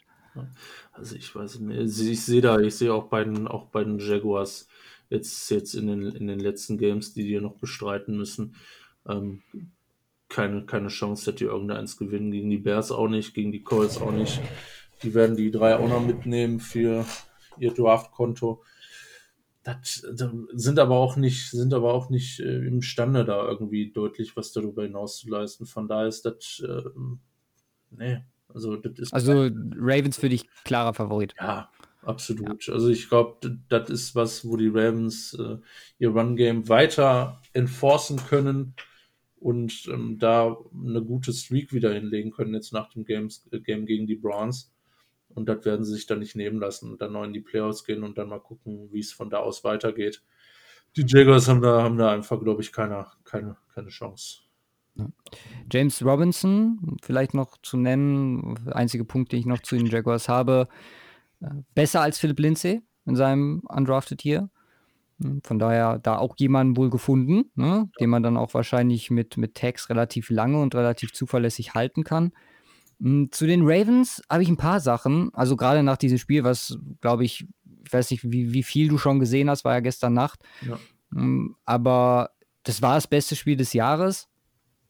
Hm, Lamar, ich meine, die, die Situation mit dem, mit dem Ausfall, mit dem kurzen hast du gesehen und äh, der, der Situation auf Twitter ich entsprechend. gar nichts davon gesehen, das ist aber ein, ich, ich habe nur, eigentlich wollte ich es äh, wollte mir ähm, äh, gestern Abend da angucken, aber irgendwie ist ein bisschen dran vorbeigegangen. Aber das werde ich mir nochmal angucken. Ja, solltest du auf jeden Fall machen, weil, wie gesagt, es war, war das beste Spiel diese, dieses Jahres.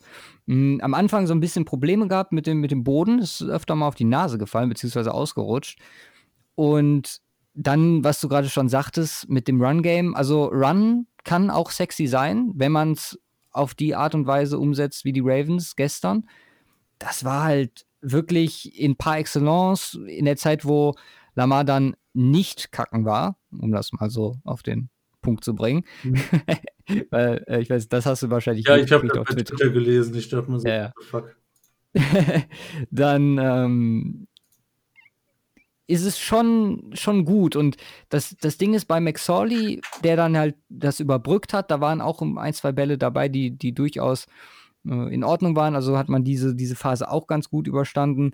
Man hat nur bei beiden Teams, also sowohl Browns, kommen wir gleich noch zu, aber jetzt um bei den Ravens zu bleiben, eine gewisse ja, Ineffizienz, was Defense angeht, gesehen, was bei so einem High-Scoring-Game natürlich nicht außen vor bleibt. Aber muss ganz klar sagen, das war ein Schritt in die richtige Richtung. Wenn die Ravens das jetzt schaffen, das so ein bisschen zu konservieren, würde dieses Spiel jetzt gegen die Jaguars auch vielleicht was, was, den, was das Standing der Ravens geht, außen vor lassen, weil ich glaube auch, dass es relativ klar wird. Nur ich finde es halt super interessant, welchen Weg oder ob sie den Weg weiter so verfolgen können, wie sie ihn jetzt gerade eingeschlagen haben. Ja. Weil das ist das Mittel, wie die, wie die Ravens äh, erfolgreich sein können. Gut, muss dann abwarten, wie es gegen bessere Teams läuft, äh, bessere defensiv eingestellte Teams als die Browns jetzt an diesem Tag. Aber deswegen habe ich es äh, hab ein bisschen höher. Und, und die, die Browns wissen auch tatsächlich, dass es eine Möglichkeit gibt, den Ball festzuhalten. Sieben Fumbles. Ja, ja, ja, äh, Katastrophe. Aber, aber keinen verloren, so wie ich das sehe. Nee, da, das Spiel hatte halt alles, ne? Auch der, der 55 Jahre dann am Ende von Justin Tucker. Also, ich meine, gibt wahrscheinlich keinen Kicker, den man. Das gesehen habe. Ja, ja, ja, stimmt. Äh, aber es gibt wahrscheinlich keinen, den du, den du lieber haben würdest in der Situation als ihn. Weil, Weil du, machst halt, du machst dir halt noch niemals Sorgen, ne? Nicht wirklich. Ja, also gerade das Ende dieses Spiels, wo es so hin und her ging und Baker kommt dann nochmal zurück, was auch relativ impressive war, so sehr beeindruckend. Und dann weißt du halt, okay, wenn die Ravens das jetzt hinkriegen, ich meine, Adrian hat das sehr geil auf, äh, auf Twitter geschrieben. Es war halt wirklich komplett nur Run-Game. Die Ravens hatten zwölf Completions, sechs davon waren im letzten Drive, wo die dann passen mussten. Und dann kommst du bis, bis ja, zur, zur 45, mhm. dass du dann dann das Field Goal schießen kannst. Es ist halt, ja, irgendwie, irgendwie lustig, aber gibt mir zumindest noch mal so ein, so einen kleinen Boost dahingehend, dass ich, dass man sich vielleicht darauf freuen kann, die Ravens nochmal in Top-Verfassung dieses Jahr dann auch in den Playoffs zu sehen. Was ja ohne Frage spannend war, was sie letztes Jahr schon gar nicht geschafft haben, aus, aufs Feld zu bringen. Und drei Reception davon von Mark Andrews wieder mal. Das ist einfach eine Bombe, ey. Ja. Ich meine, Viertel aller Completions zu ihm. Ja. Mehr. Gut. 12 Completions, 5 Ziel. ja, ja. Ja, ähm, wie gesagt, bei mir mehr tatsächlich damit abgeschlossen. Du hast nur eins in mehr. Ich habe noch eins, ja. Die Texans bei den Colts. Ja, das habe ich korrekt gepackt, tatsächlich. Einfach aufgrund der Texans Leistung, mhm. das war halt mal wieder gar nichts. Also, die Bears Defense hat die Texans so ein bisschen entzaubert, die Offense. Chicago hat unverhältnismäßig gut gespielt. Also irgendwie war es auch dann. Mal in Folge, ne? Ja, ja, es war dann irgendwie die, die Woche der ja, eigentlich schlechten Quarterbacks, wenn ich jetzt mal Drew Lock und Trubisky mit reinnehme, die halt weit über ihrem Niveau performen. Beide ja frei bleiben von Turnovern.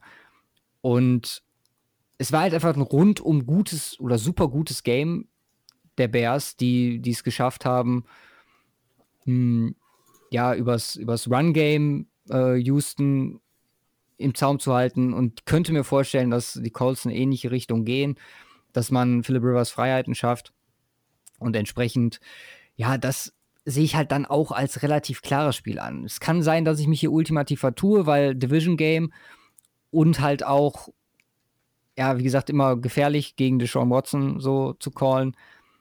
Aber aktuell der Form der Taylor ist, Philip Rivers, der dadurch halt auch deutlich mehr Freiheiten bekommt, bin ich halt aktuell da, dass ich da die, die Colts weit vorne sehe und es habe es deswegen unten in mehr gepackt. Sehe aber definitiv Potenzial für ja, ja, nach oben, sagen wir mal so.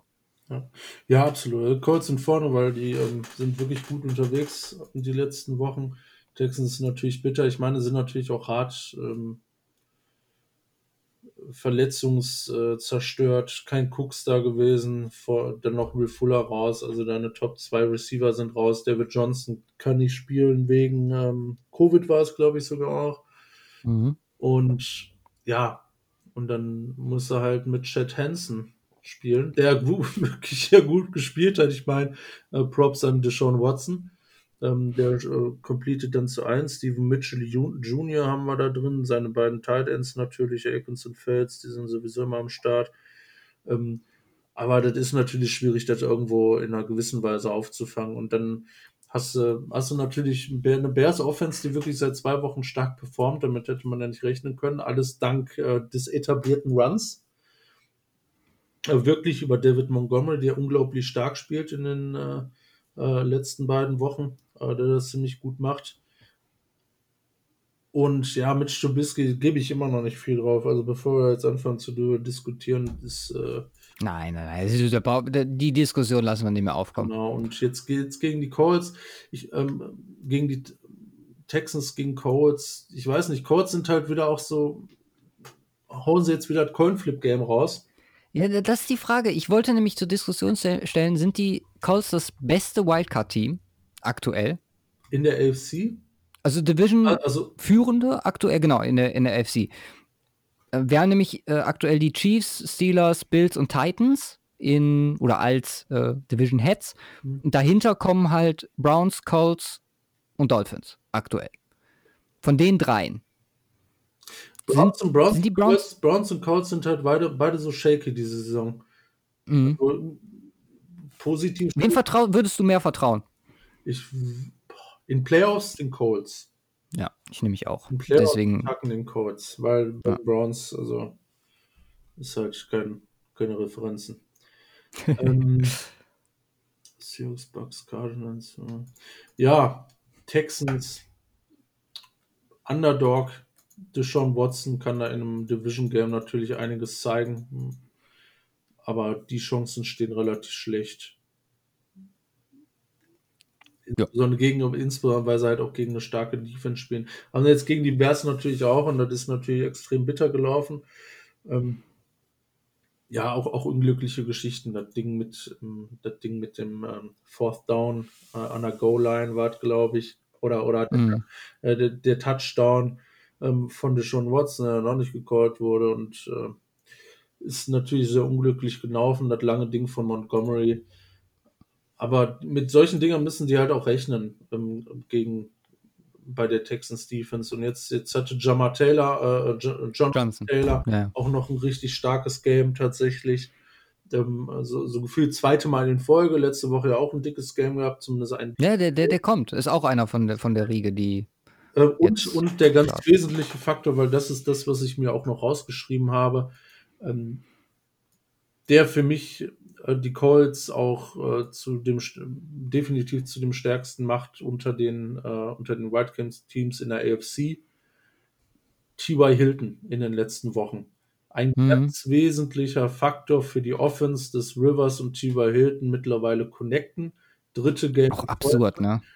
Und das gibt dem ganzen, der ganzen Offense einen eine ganz andere Dimension nochmal, ne, was, was ganz Wesentliches. Dass die Defense richtig stark performen kann, das wussten wir schon alles.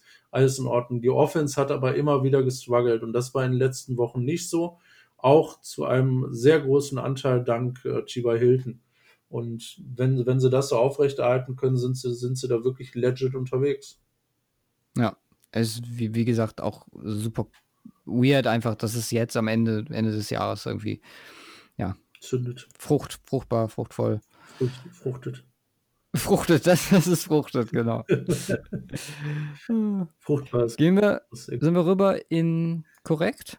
Ja, da war ich ja jetzt gerade schon, dann mache ich weiter, ne? Was nehmen wir uns ja. denn Leckeres draus? Äh, nimm was Fruchtiges. Nimm was Fruchtiges. Was fruchtet denn hier? Das fruchtet gar nicht. Also, äh, was, was fruchtet, ist definitiv Jalen Hurts. Eagles gegen Cardinals. Oh ja. Ich bin gespannt. Ich könnte mir vorstellen, das ist das Game, was, äh, was den Cardinals die Playoffs kostet.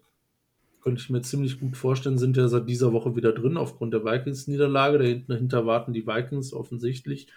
Die ähm, Bears und die Lions rein theoretisch, aber die lassen wir mal außen vor. Also Bears und Vikings äh, die ich da beide noch legit drin sehe, oder also nicht, nicht nur drin sehe legit, sondern weil sie einfach legit drin sind.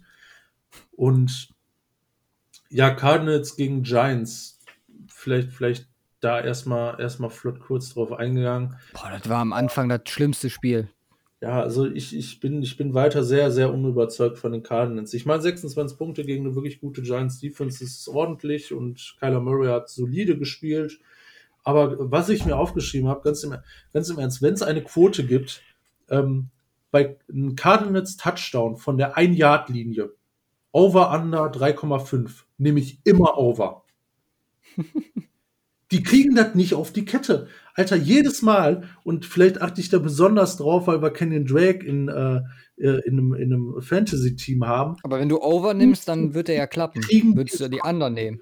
Ja, aber ähm, ja, nee, also over, over hieß sie dann auch, also vierter Versuch schaffen sie oder halt auch nicht. Ähm, wie okay. kriegt man es hin, konstant so beschissen zu sein in Short Yardage Situations? Vielleicht, vielleicht ist das auch einfach eine begrenzte Sicht. Mit Kyler Murray. Weil ich sehe, ich sehe natürlich, sehe, sehe natürlich nicht, nicht, nicht jedes einzelne Play von denen, was das angeht. Aber mir fehlt das so extrem bewusst auf da und du sagst mit Kyler Murray, das nicht auf die Kette zu kriegen. Und das war ja, das war ja auch so eine gefühlte Schwäche im, äh, im ersten Jahr von Kyler Murray, also letztes Jahr. Red Zone Touchdown das läuft, glaube ich, aber dieses Jahr allgemein besser. Aber, aber die Geschichten, das ist für dich eigentlich ein mit, mit einem Playcaller wie äh, Kingsbury, ey, ganz im Ernst, er muss doch mit was Besseres, mit was Besserem äh, kommen, als andauernd versuchen, in eine Wand reinzulaufen und jedes Mal zu verkacken. Das ist echt ultimativ bad und regt mich jedes Mal wieder neu auf, äh, wenn, wenn ich sehe, wie, wie, wie der kleine Kenyon Drake ähm, da gegen, gegen äh, die, äh, keine Ahnung, 500 Kilo rennen muss. Das ist grausam mit anzugucken und das, das ist echt, äh, ich weiß nicht, was da falsch läuft, aber da läuft was Grundlegendes falsch, weil das sind dann die ganz wesentlichen Plays. Und du kannst über das Spielfeld laufen, ja, wie du willst, aber wenn dann so eine Scheiße macht bei, bei Fourth Down oder bei Third Down und Short und dann panten musst oder den Ball verlierst oder sonst was, geht halt einfach nicht klar. Und das, das, das fällt mir jetzt seit mehreren Wochen öfters auf. Ob das jetzt am Running Back liegt, ob das am Play Calling liegt, das ist ja auch vollkommen Schnuppe.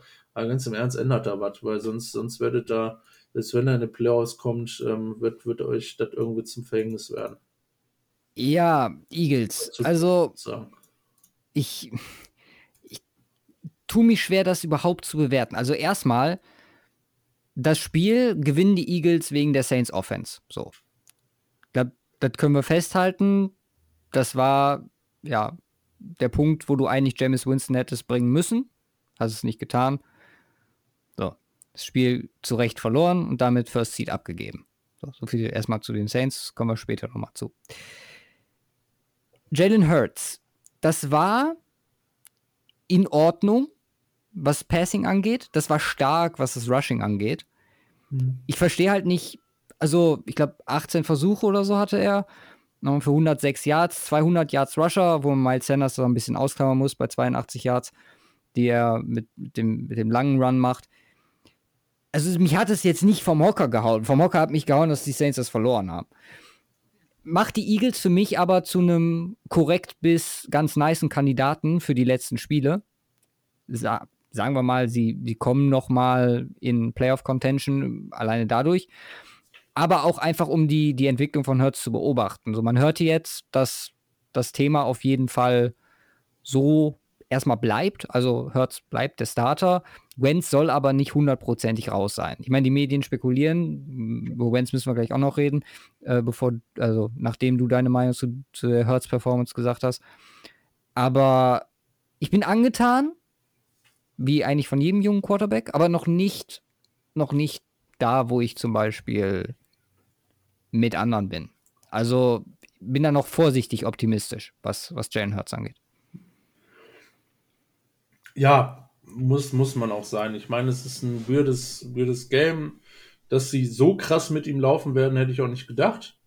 Ja, kann ja nicht werfen, der Junge. Sie, mussten, sie mussten sich natürlich was ausdenken, von daher ist das, ist, ist das natürlich eine schwierige Geschichte. Also nichts, was man definitiv overhypen könnte oder sollte zum jetzigen Zeitpunkt. Aber unterm Strich gewinnen sie trotzdem gegen die Saints, was, was echt krass ist. Taysom Hill, muss man dazu so zu sagen, auch jetzt keinen unterirdischen Tag gehabt. Ja, aber komm, sind wir ganz ehrlich, das, das Spiel wurde dadurch verloren. Ja, die Einfach Offense, auch wie sie ihn einsetzen. Also, die Offense ist natürlich ein klares Problem bei den, bei den Saints, absolut, weil ähm, ja, es ist ähm, nicht ansatzweise so gefährlich, wie, wie, wie man es kennt aus den, aus den letzten Jahren. Und mit einem, in Anführungsstrichen, ja, das ist vielleicht ein bisschen unfair gegenüber Taysom Hill mit einem richtigen Quarterback, wenn man dazu sagen würde. Aber da merkt man doch schon deutliche Unterschiede. Es ist, Taysom Hill ist wahrscheinlich ein definitiv richtig guter Backup, kein Starter. Wahrscheinlich einer mhm. der besten Backups in der Liga. Das, das auf jeden Fall, aber echt, echt, echt auch, auch kein Starter durchweg.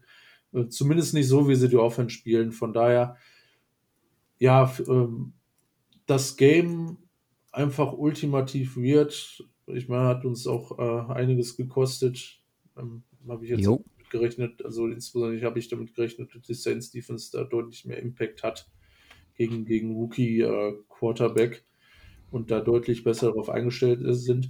Ich glaube sogar, ich weiß, ich denke mal nicht, dass das uh, State of the Week ist, aber ganz interessant. Ich glaube, knapp dreieinhalb oder vier Jahre ähm, hatten die Saints keinen 100-Yard-Washer mehr zugelassen gegen sich. Mhm. Habe ich auch gehört, ja. Und äh, jetzt direkt zwei in einem Spiel. Ist also 54 Spiele in Folge oder so. Ja, ja. Und ja, aber wie gesagt, bei Eagles würde ich, würde ich da noch null, null irgendwie reininterpretieren, bevor man, bevor man das jetzt nicht auf einer konstanten Basis, du sagtest, Jalen Hurts muss, hat einiges zu tun in seinem Passgame. Ähm, aber unterm Strich gegen eine richtig starke Defense eine ordentliche Leistung gebracht. Und das ähm, muss, muss er auch erstmal so auf die Kette kriegen. Das hat jetzt nicht unbedingt jeder von ihm erwartet. Von daher äh, da Respekt an ihn. aber ja, man darf es man darf's jetzt nicht allzu sehr überbewerten. Jetzt spielen sie gegen die Cardinals. Ich glaube, da haben sie aber trotzdem legitime Chancen, weil die Cardinals, das ist sehr, sehr uninspirierend in den letzten Wochen. Das ich sag mal so, die Cardinals müssen für mich das Spiel relativ eindeutig und nicht so wie jetzt gegen die Giants, sondern dominanter gewinnen, damit ich sie zurück in dieses ähm, exciting Playoff-Team-Szenario einordnen kann. Leistung mal jetzt ganz einfach im Ergebnis, auch mit einer überzeugenden Offensivleistung wirklich mal glänzen.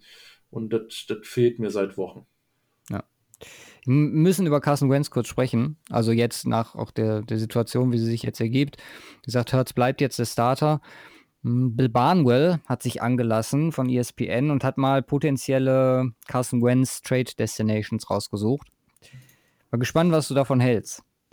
Wir haben, er hat sie gerankt. Ich weiß jetzt nicht, ob da, ob da wirklich Substanz hintersteckt, aber wir haben an 1 den Annapolis Colts, den ich grundlegend davon abraten würde. An zwei die New England Patriots, was ich spannend fände, aber auch relativ absurd halte.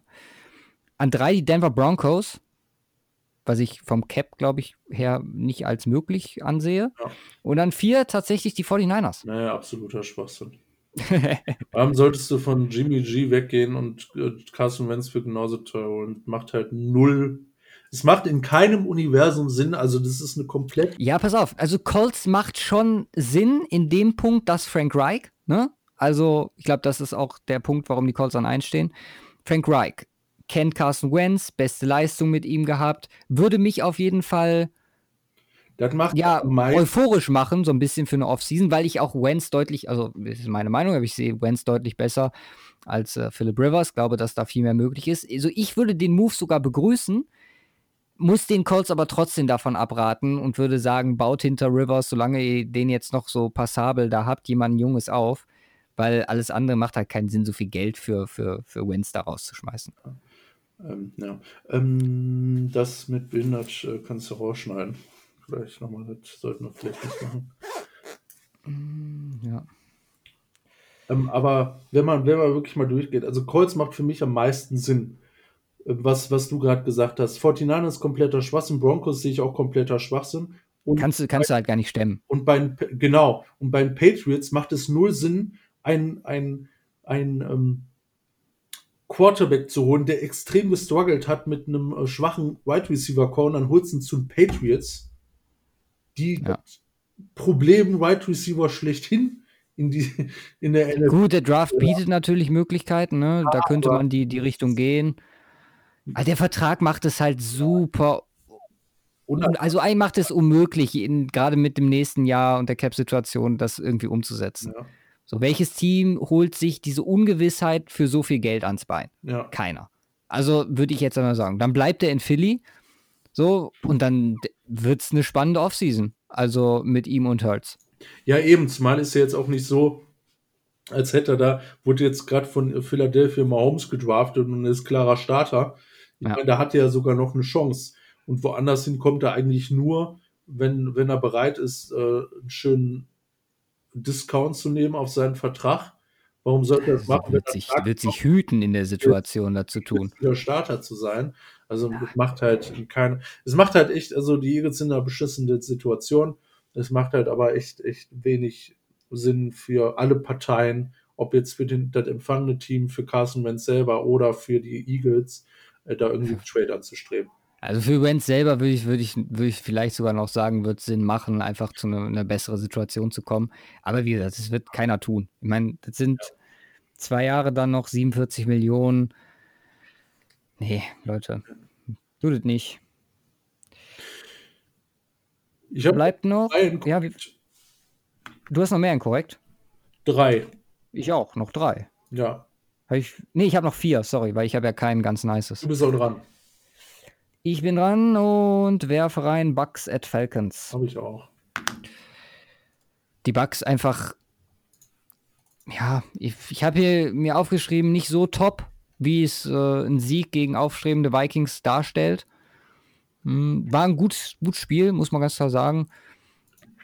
Das Ding ist einfach, Also war, war solide unter allen Umständen und die Vikings haben es einfach nicht auf die Kette gekriegt, das Spiel zu gewinnen. Denn Bailey hat mal so. die Kette bekommen, das Spiel zu gewinnen.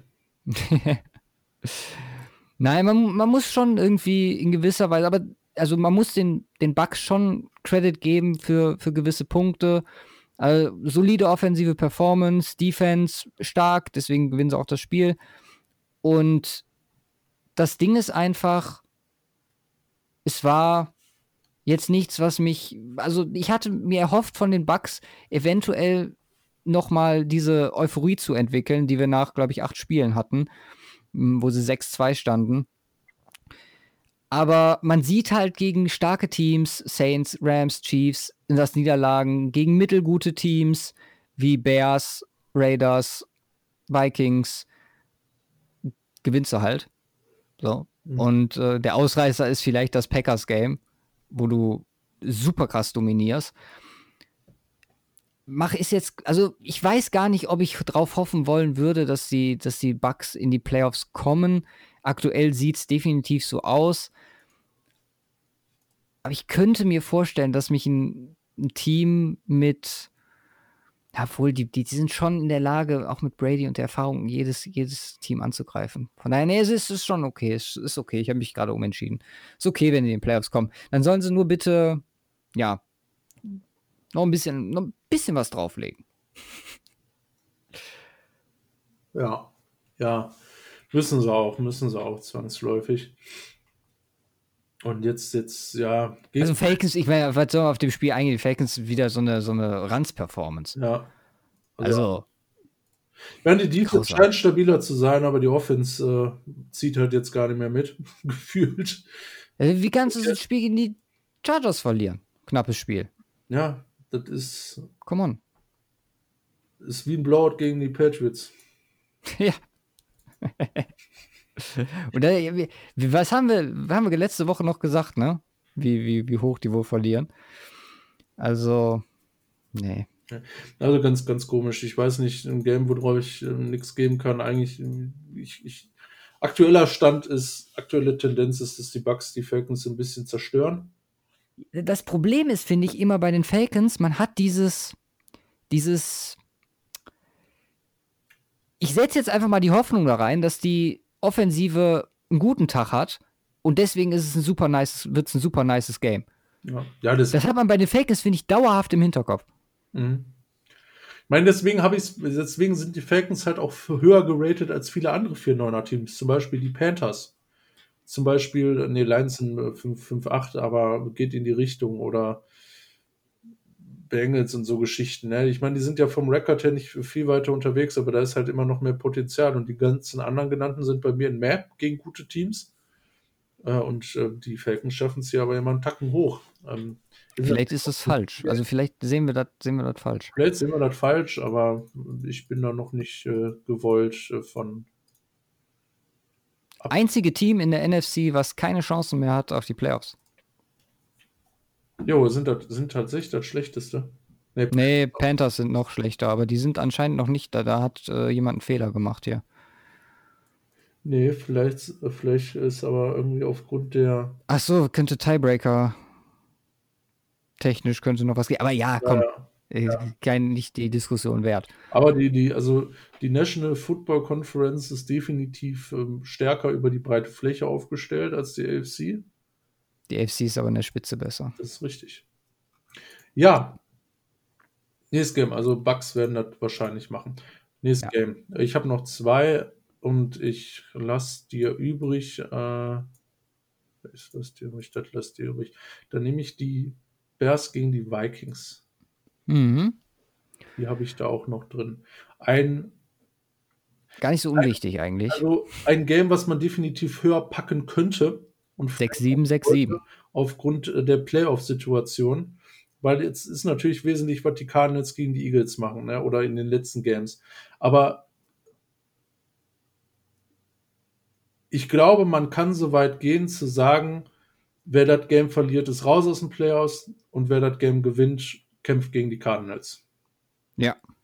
Also theoretisch ist danach nur alles möglich, aber ich glaube so, ich glaube so kann man es äh, tatsächlich machen. Von daher ein das ähm, vielleicht erste Playoff-Game diese Saison. Äh, Bears gegen Vikings ähm, als direkte Konkurrenten. Und ich bin gespannt. Und im Endeffekt kommt, wenigstens kriegen sie dann noch ein Playoff-Game. Ja. Wenn die Cardinals das jetzt machen. Ja, und es ist, es ist crazy. Also ich, nee, ich pack's hoch, ich pack's hoch und ganz nice. Das Ding ist, aktuell hat ja Minnesota ja sogar den, den, also den Tiebreaker wegen dem Head-to-Head, -Head, wegen dem Sieg gegen die Bears. Ja. Und den kann Minnesota, äh, kann, kann Chicago sich jetzt halt zurückholen. Und dann, wie das dann weitergeht, keine Ahnung, müsste man sich mal genau einlesen. Aber interessantes Game, interessante Voraussetzungen auch. Ich meine, die Vikings. Dann wäre es Division Standings. Aber. Ähm, ja, können wir dann gucken, wenn es soweit ist. Ähm, ja. Sonst, sonst spielt das noch keine Rolle. Äh, Bears, Bears, wie gesagt, in den letzten zwei Games insbesondere offensiv stark, dass die Defense unglaublich abliefern kann, das ist uns allen bewusst. Das war die ganze Saison schon so und die hat sie auch durch die Saison getragen bisher, insbesondere durch die erste Phase.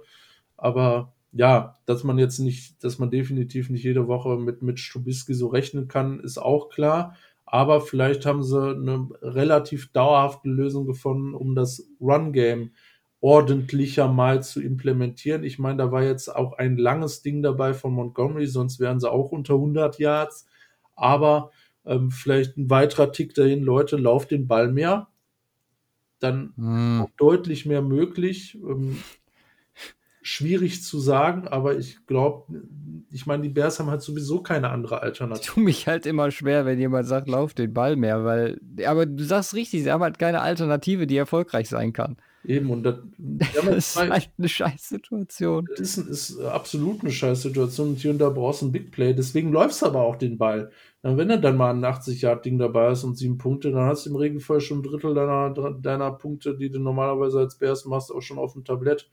Und von daher muss man abwarten. Also, das ich, ist ein True 50-50-Game, meiner Meinung nach. Es passt halt auf alles. Die Vikings ähm, deutlich besser in den letzten Wochen. Die Bucks, äh, die Bears ähm, in den letzten paar, äh, zwei Wochen wieder so, so einen leichten Trend, zumindest offensiv, auch wenn sie 1-1 gegangen sind. Und beide stehen 6-7. Für beide geht es um die Playoffs, deswegen für mich ein True 50-50. Ja, bei den Vikings ist, ist, ist vielleicht noch ein bisschen mehr Upside da, weil allgemein eine deutlich stärkere Performance auch in der Defense äh, verbessert Devin, Devin Cook ist ja einfach ein absolutes Biest und ich, ich glaube, ich, ich, ich glaube, Derrick Henry ist natürlich krass, auch wieder diese Saison, aber ich meine, Devin Cook ist die Saison der beste Running Back. Uh, wir haben letzte ja. Woche über Nick Chubb geredet, aber auch ja. man wenn man jetzt ähm, das außen vorgenommen, weil er natürlich Spiel, viele Spiele verletzt und ähm, ähm, äh, dementsprechend auch nicht so hoch äh, stat-technisch kommen kann einfach. Aber das, was Devin Cook diese Saison speziell leistet, ist unnormal krass. Ich glaube, höchste Percentage an äh, Eight-Man-Box. Und wie der, also das ist unglaublich. Der, du, du denkst, bei jedem anderen ist das, ist das Spiel vorbei, gefühlt. Und äh, durch die Mitte. Und der landet dann auf einmal noch vier Yards weiter. Das ist, das ist krass. Und das ist mir jetzt im Bucks-Game auch aufgefallen. Ich meine, du musst es ja erstmal hinkriegen, gegen die Bucks alleine schon über 100 Yards zu rushen, die einfach eine unglaublich kranke Run-Defense haben. Und das ist einfach unnormal stark, Devin Cook dieses Jahr. Ja, ich gehe eigentlich mit allem mit, was du sagst. Derrick Henry müssen wir jetzt mal noch gucken. Also jetzt gerade, wenn wir über die Running Backs sprechen. Außerdem hat er 2000 Yards, dann ist das alles für den Arsch. Stimmt. Drei Gelben, 470 Yards. Mm, Machbar. Eine Kontroverse von dem Vikings-Spiel haben wir jetzt gerade bei den Bucks nicht aufgegriffen. Mm, die Tom Brady Hail Mary. Hast du da eine Meinung zu? Also die Pass Interference bei, bei der Hail Mary also meiner Meinung nach Bullshit. Also der aber nicht verstanden, warum sie es gecallt haben. Äh, ich habe es nicht vor Augen gerade. Also war ein ziemlich deeper Ball auf Gronk und ist halt, ich meine, keiner callt eine PI bei, äh, bei, bei, einer Hail Mary. Er wird halt angegangen, klar kann man situativ sagen, es ist angemessen, aber ganz ehrlich, also ging mir ein bisschen zu weit, muss ich an der Stelle sagen. Kann ich, kann ich tatsächlich wenig zu sagen. Ich weiß nur, Tom Brady kann auch diepe Pässe, ne? Scotty Müller. Äh, ja. war juicy, also richtig Bombe der Pass. Aber auch wieder ein paar Dinger dabei, wo der echt äh, einen am Rad drehst. Das Ding auf Gronk äh, irgendwie zwei Meter vorne weg. Das ist halt echt ungewöhnlich. Dieses Jahr Tom Brady. Bleiben wir inkorrekt mit dem letzten für mich.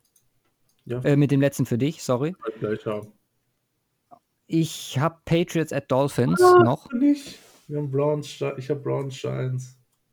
Okay, und du hast, du hast echt Patriots gegen Dolphins hoch in ganz nice gepackt? Ja. Okay, das musst du mir gleich erklären. Das erkläre ich gleich. Aber, okay, jetzt bin ich, bin ich leicht äh, auf dem falschen, wow, auf dem Fuß erwischt. Ich wollte eigentlich gar nicht so, so viel über die Patriots sprechen, aber die müssen ja zumindest was damit zu tun haben. Hm, ich wollte viel mehr über Tour sprechen, denn Tour macht Spaß bis zu einem gewissen Grad, der bei mir sehr hoch reicht. Fand es gut, wie sie mit den Chiefs mitgehalten haben. Ich war immer so, okay, im Endeffekt hast du dann doch im Hinterkopf, das, das machen die Chiefs, auch nach dem starken Start, hm, die die Dolphins vor allem durch ihre Defense gezeigt haben. Und ich meine, gegen Kansas City im Spiel zu bleiben, Mahomes muss 400 Yards werfen und Tour hält mit. Also das war schon mit, finde ich, sein bestes Spiel dieses Jahr, auch wenn es eine Niederlage war. Und gibt mir auf jeden Fall, ja, extrem positive Hoffnung. Klar, mussten sie mussten halt auch super viel werfen lassen. Ne? 48, glaube ich, Versuche hatte er im Endeffekt. Interception war unnötig, muss man dazu sagen. Ich, ich war trotzdem angetan und glaube, dass die Dolphins auch jetzt gegen die Patriots das Spiel gewinnen werden. Einfach, weil Belichick hat jetzt seinen Sieg gegen äh, Tour, hat gezeigt, okay, alles geht alles gut. Kann mir nicht vorstellen, dass, dass Miami sich das nochmal nehmen lässt gegen die Patriots. Warum, warum hast du es in ganz nice? Ich hab's in ganz nice, ich, ich hab's in ganz nice, weil es einfach ein ganz nices Game wird. Ich glaube, das wird einfach mega funny. Ähm, das wird ultimativ oder also logischerweise ultimativ defensiv geprägt sein. So eine kleine Schlacht äh, zwischen ähm, Brian, Brian, Flores und äh, Bill Belichick. Ähm, Patriots, glaube ich, ziemlich heiß darauf, das Ding zu gewinnen. An den Dolphins da in die Suppe zu spucken, dass die vielleicht nicht in die Playoffs kommen. Mhm. Und, und die Dolphins ähm, werden, werden hier und da ein paar dicke Plays machen. Von daher bin ich da echt ziemlich gespannt drauf. Und das wird einfach, also ich, ich würde mir das jederzeit angucken, glaube ich. Das ist, äh, ich konnte mich halt nicht überwinden, diese New England Offense in ganz nice zu packen. Nee, das, wird auch nicht ganz nice von dem Hintergrund, oh, richtig splashy, weil äh, Patriots Offense für den Arsch, ganz klar. Ich finde auch die Dolphins Offense ist dieses Jahr für den Arsch. Ich mm. hab da, mm. ich bin da, die stehen 30-10 im vierten Quarter, das ist Garbage Time, 17 Punkte. Mehr ist das nicht. Das ist Garbage Time, was die Chiefs gerne mal, äh, gerne auch diese Saison gemacht haben haben, haben das Ding. Aber der Anfang war gut. Ja, aber das war den Anfang Defense. Sehen. Das war nur ja. Defense.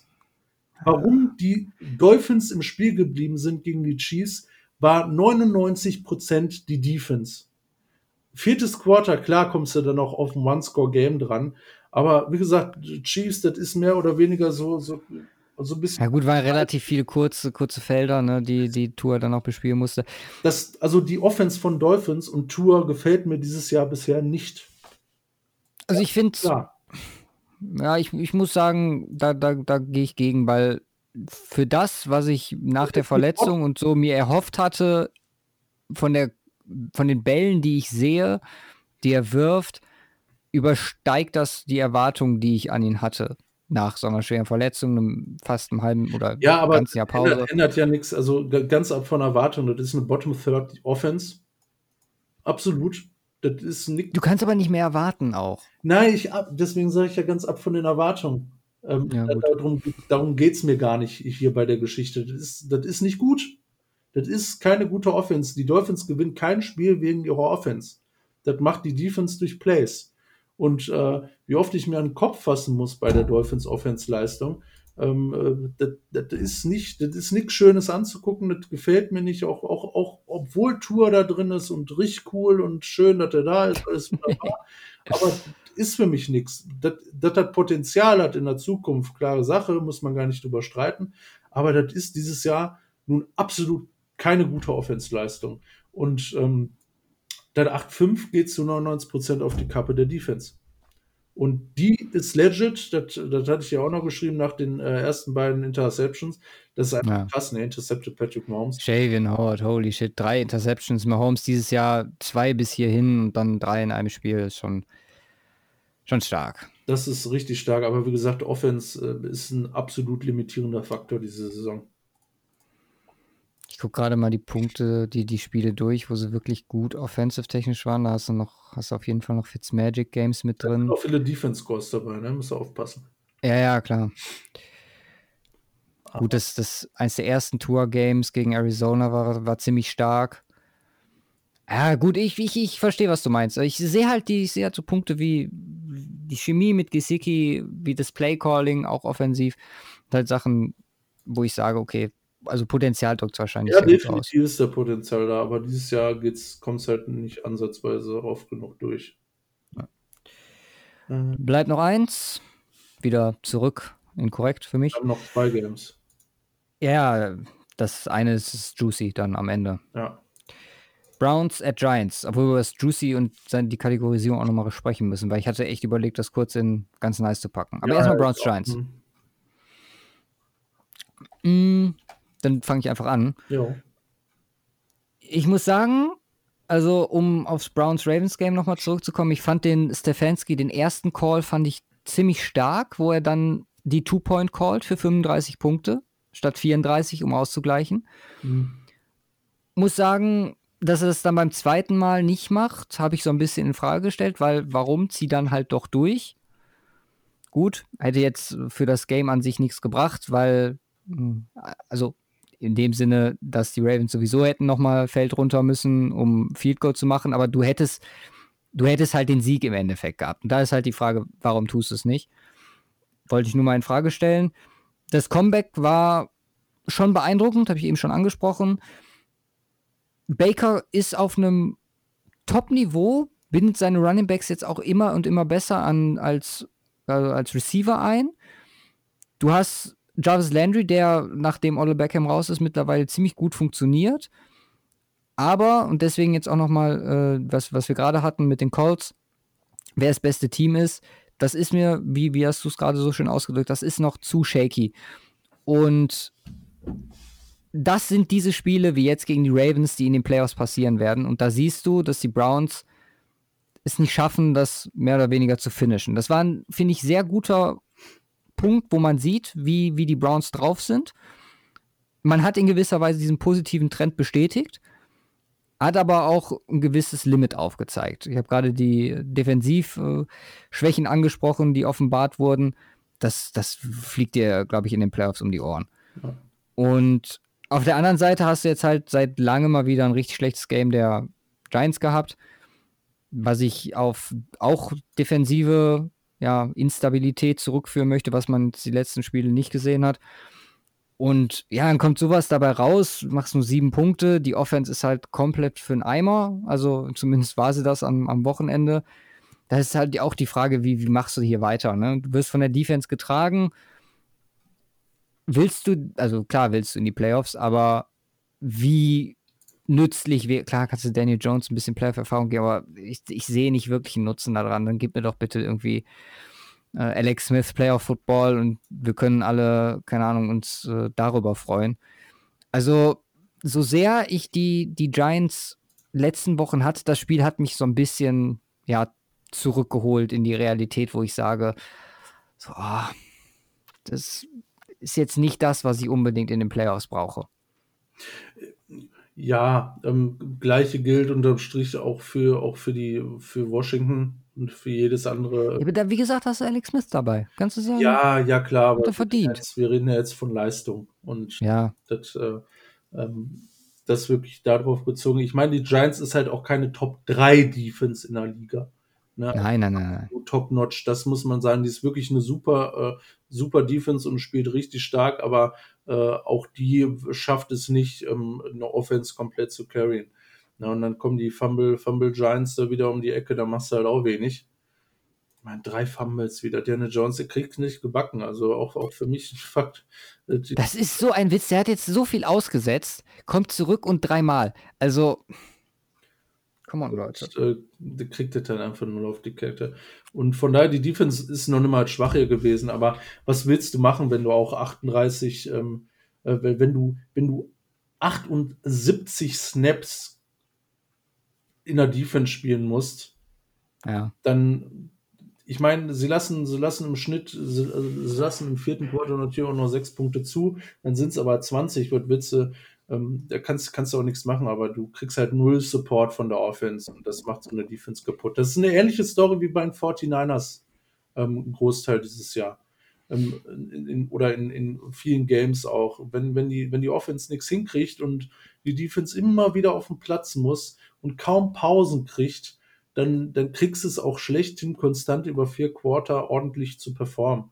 Und ähm, ja, dann kommen noch Turnovers dazu. Ich meine, da hast du noch drei Turnovers, kommst du noch eine beschissene Field Position noch mit rein, kassierst halt Punkte. Also Giants Defense möchte ich hier wirklich komplett rausnehmen, eigentlich auch aus, aus, aus diesem Lose gestern. Das ist zum großen Teil der Offense anzukreien. Wen siehst du vorne? Ich Browns, sehe die Browns vorne, klar. Ja, sollten sie machen. Ja. Gut, dann ab in Juicy zum letzten Spiel dieser Woche. Ja, ich, ich kann es nachvollziehen, was du gerade gesagt hast, ähm, und dass man überlegt, das in ganz nice zu packen. Wäre es die normalen Saints, dann definitiv ein Juicy Game. Ja. Ich meine, die Saints sind auch 10-3, von daher, du hast jetzt ein 11-1, 12-1-Team gegen 10-3-Team, das ist Juicy würdig, definitiv. Die Saints Offense ist nicht so juicy dieses Jahr Dafür ist aber die Saints Defense ziemlich juicy. Von daher äh, kann man es unterm Strich, wenn du buchmännisch, äh, kaufmännisch aufrundest, kannst du es in juicy packen, finde ich. Ja. Ich möchte nur allen Saints-Kommentatoren nochmal an die Hand geben, dass der Chauncey Gardner Johnson heißt und nicht CJ Gardner Johnson. Ach so. Geht mir super auf den Sack. Immer diese, diese Versprecher. Mm, das Ding. Ich hasse Menschen, die sich versprechen. Würde ich nie machen. Ach, nein, so, so, so meine ich das nicht. Wie, wie oft wir uns hier versprechen. Ich meine nur, dass das ligaweit praktiziert wird. Vielleicht bin ich auch, wenn, wenn ich zu dumm bin und den Namen seit dem Draft irgendwie falsch gelernt habe, dann weist mich bitte darauf hin. Aber wie gesagt, das ist, das ist ja nicht nur, also ich will jetzt nicht hier einen Kommentator ankreiden. Ich will nur sagen, das ist ligaweit, die Leute CJ Gardner Johnson sagen. Und es sich anscheinend so etabliert hat, wo ich mich frage, wo kommt das her? Aber gut, vielleicht, wie gesagt, habe ich was übersehen. Mhm. Chiefs haben wir gerade schon viel drüber gesprochen mit Mahomes, beziehungsweise viel ist relativ, aber das war, glaube ich, ein ziemlicher Ausreißer, beziehungsweise sollte man die ja. äh, Defense der Gegenseite dafür extrem loben. Haben wir auch gemacht mit Miami. AFC West mhm. offen. Mahomes doch nicht gut. Ja, genau. Ich glaube, es ist wahrscheinlich die erste Woche, wo Drew Lock ein besseres äh, QBR hat als äh, Patrick Mahomes. Mhm. Ja, du hast eigentlich, du hast schon fast alles gesagt. Also das Matchup ist die Defense gegen die Offense, also Saints gegen Saints Defense gegen Chiefs Offense. Und da liegt, liegt alles begraben. Also das wird wahrscheinlich sogar ein klarer Sieg für die Chiefs, wenn die Saints nicht irgendwie offensiv sich was aus den Ohren ziehen. Was weiß ich. Also die Art und Weise, in der die Chiefs auftreten, selbst wenn Miami gut startet und wenn Miami drei, drei Turnover hat, sie gewinnen das Spiel trotzdem und man hat irgendwie ja nicht wirklich die Sorge, dass die Chiefs dieses Spiel irgendwie verlieren werden. Ist super beeindruckend und die Saints müssen halt hoffen, dass Breeze zurückkommt, dann wieder ihre alte Offense finden. Hoffentlich wird es ein gutes Spiel, weil das hätte es auf jeden Fall namentlich verdient. Ja, absolut. Und ähm, ja, ich, ich glaube, die Saints Defense will da, will, da, will da ein bisschen competitive bleiben. Also es wäre blöd, wenn die Saints jetzt komplett auseinandergenommen werden. Das wird, wird der ganzen Chiefs Super Bowl, zweite Mal in Folge Geschichte echt zu viel Boost geben. Und das wäre ein bisschen langweilig. Stell dir mal vor, die, die zerstören die jetzt komplett. Was willst du da für Playoffs erwarten? So. Ja. ja aber die Chance, also klarer Vorteil, leider auch hier, also was heißt klarer Vorteil, aber Vorteil hier definitiv bei den Chiefs. Auch in einem, auch in einem normalen Team, in einem top besetzten Team gegen die Saints, haben die Chiefs grundsätzlich immer die Edge aktuell als bestes Team. Aber ähm, ja, mit, mit, mit, mit der Offense. Ich bin mal gespannt, was sich Sean Payton ausdenkt. Muss sich irgendwas Besonderes ausdenken, um hier zu gewinnen. Ja, für die geht es halt auch noch um den First Seed so. Dann sollten sie, wenn sie Chance haben, trotzdem versuchen zu kriegen, auch wenn, wie gesagt, Green Bay Schedule jetzt nicht mehr so ja. hart aussieht. Müssen wir kurz über die Wette der Woche sprechen. Es ist unfassbar grausam. 0 von 3. Äh, Nochmal an dieser Stelle, ich kann es nur wiederholen. Sorry dafür. Ähm, wir hatten es gerade schon angesprochen, also das Saints-Game hat uns komplett auf dem falschen Fuß erwischt mit Jalen Hurts. Da haben wir uns gedacht, dass diese Defense gegen die Eagles deutlich besser auftreten wird und haben da die sieben Punkte sogar noch mitgenommen für die Saints. Zu Falcon Chargers Over war, kann man auch relativ einfach erklären. Da war dieses blöde, ja, äh, blöde Gimmick im Hinterkopf von wegen Falcons Offense, ne? Und dann hast du ja noch jemanden wie Justin Herbert. Hat auch nicht funktioniert. Und ich glaube, das. Muss mal irgendwann ein Bounceback kommen, ne? Ich meine, ja. halt total lächerlich. Und das andere ging halt. Was war denn mal das letzte? Gerade gar nicht am Schirm. Gerade over. Cowboys Bengals. Ja, stimmt, Cowboys Bengals war auch over. War sogar ein relativ entspanntes Over, ich glaube bei 43 oder so. Ja, und hätte, und es ging, war ja alles auf Kurs. Und ich meine, die Bengals müssen halt nur einen Turnover mal nicht machen, ne? Ja. Und mal irgendwie einen Field Goal schießen. Ich meine, da haben zwei Field Goals für den Push gefehlt. Und, und dann machen die ja so eine Scheiße, ey. Du kriegst halt kotzen. Ja. Sprechen wir über positivere Dinge, beziehungsweise für, für manche positive Dinge. Und zwar Fantasy Football. Wir können gratulieren Shadow Pole, der sich gegen Onkel Möro durchgesetzt hat und ins Halbfinale einzieht. In der Cover 2 Podcast Liga ohne Nummernzusatz. Und äh, Tops zieht ein gegen Red Tree All. Das sind dann entsprechend die ersten beiden Halbfinals. Hast du zufällig die von Liga 2 am Start? Sonst suche ich mir die gerade raus. Ja, ich, habe sie auch. Ja, ich habe sie am Start. Okay. Denn Buffalo wird im ersten Halbfinale auf Grilly treffen, der den Brennmeister rausschmeißt. Hat also sein Versprechen dieses Jahr nicht eingelöst, die Liga zu gewinnen. Ja, also ähm, jetzt, jetzt, also die offene Frage, die muss er sich jetzt gefallen lassen. Ich meine, er hatte ja vor der Saison äh, stark angekündigt, dass er gegen, äh, dass er Männer, äh, Gegner und keine Memmen haben möchte. Also Grilli ist de definitiv ein Gegner, offiziell äh, nach der Geschichte. Jetzt ist die, jetzt muss, ist die 34 die, Punkte sogar vor. Der Alex selbst stellen muss natürlich äh, klar, was bist du? wir nehmen uns raus, weil wir sind definitiv Memmen diese Saison. Das, definitiv. Aber ähm, von der den Vor allem in der Liga sind wir harte Mem. Ich meine, guck dir die Performance von dieser Woche, wir haben 71 Punkte gemacht. Ja, äh, okay, ja, aber guck, guck halt auch mal, ne? Ähm, Debo Samuel verletzt. Ja, ja, ich, ich habe schon geguckt, das ist grausam. Ich will, unser Line-Up ist, ist eine Katastrophe. Aus, der hat sogar noch Punkte gemacht. Ähm, ja. Panthers Defense an der 5-Yard-Linie gestoppt mit dem Defensive Touchdown. Nix. Arsch, ja. ja, ist für einen Eimer, ganz im Ernst. Egal. Dritte äh, und ja. Zwei, nee, warte, zweite Halbfinale ist noch. Ähm, ja, der Björn, wie bei Jörn, trifft auf äh, den Herrn Brumer. Herr Brumer. Durchgesetzt gegen die Boleriker. Äh, genau, wird ein, wird ein spannendes Matchup. Also die Liga auch sehr umkämpft. Äh, Grilli diese Woche der Topscorer von denen gewesen in den Playoffs, aber alle, die sich durchgesetzt haben, bis auf Herr Brumer, hat, haben über 120 Punkte gescored. Das, Wir äh, spielen gegen Lutz um Platz 11. Ja, genau. Interessantes Ding. Die zwei Verletzungsgebeutelten. Ja. Und ja. Liga 3? Liga 3. Ähm, Jans wird spielen gegen äh, Deluxe Fansystem, der sich hart hochgearbeitet, weil ich glaube, drei Wochen vor Playoffs war der noch nicht mal in Playoffs und jetzt steht er im Finale. Ähm, hat Mike rausgeschmissen und spielt jetzt gegen, äh, gegen Jans. Eine sehr interessante Geschichte und äh, ja, Timo macht's gegen Cover 3 in, in, oder schafft's äh, gegen, äh, schafft's gegen, gegen Hogan im Viertelfinale um dann jetzt im Halbfinale gegen Cover 3 zu äh, zocken gegen den Hagen. Ähm, bin mal gespannt, was dabei rauskommt. Auch da spielen wir um Platz 11 gegen den guten Christian Krasbach. Äh, ja. Von daher, äh, ja, beschissen. In der anderen hatten wir eine Bye-Week. Gott sei Dank. Nicht für die Playoffs, aber egal. Wir hatten eine Bye-Week. In der Charity-Liga sind wir übrigens auch raus, was ähm, zu wenig gescored, zu wenig Punkte gemacht. Ja. Ja. Da ist man mit, äh, mit 120, glaube ich, hatten wir 122 Punkten. Hat es nicht gereicht, unter die letzten, ich glaube, 24 oder so zu kommen.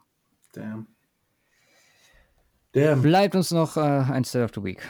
Bleibt uns noch ein State of the Week.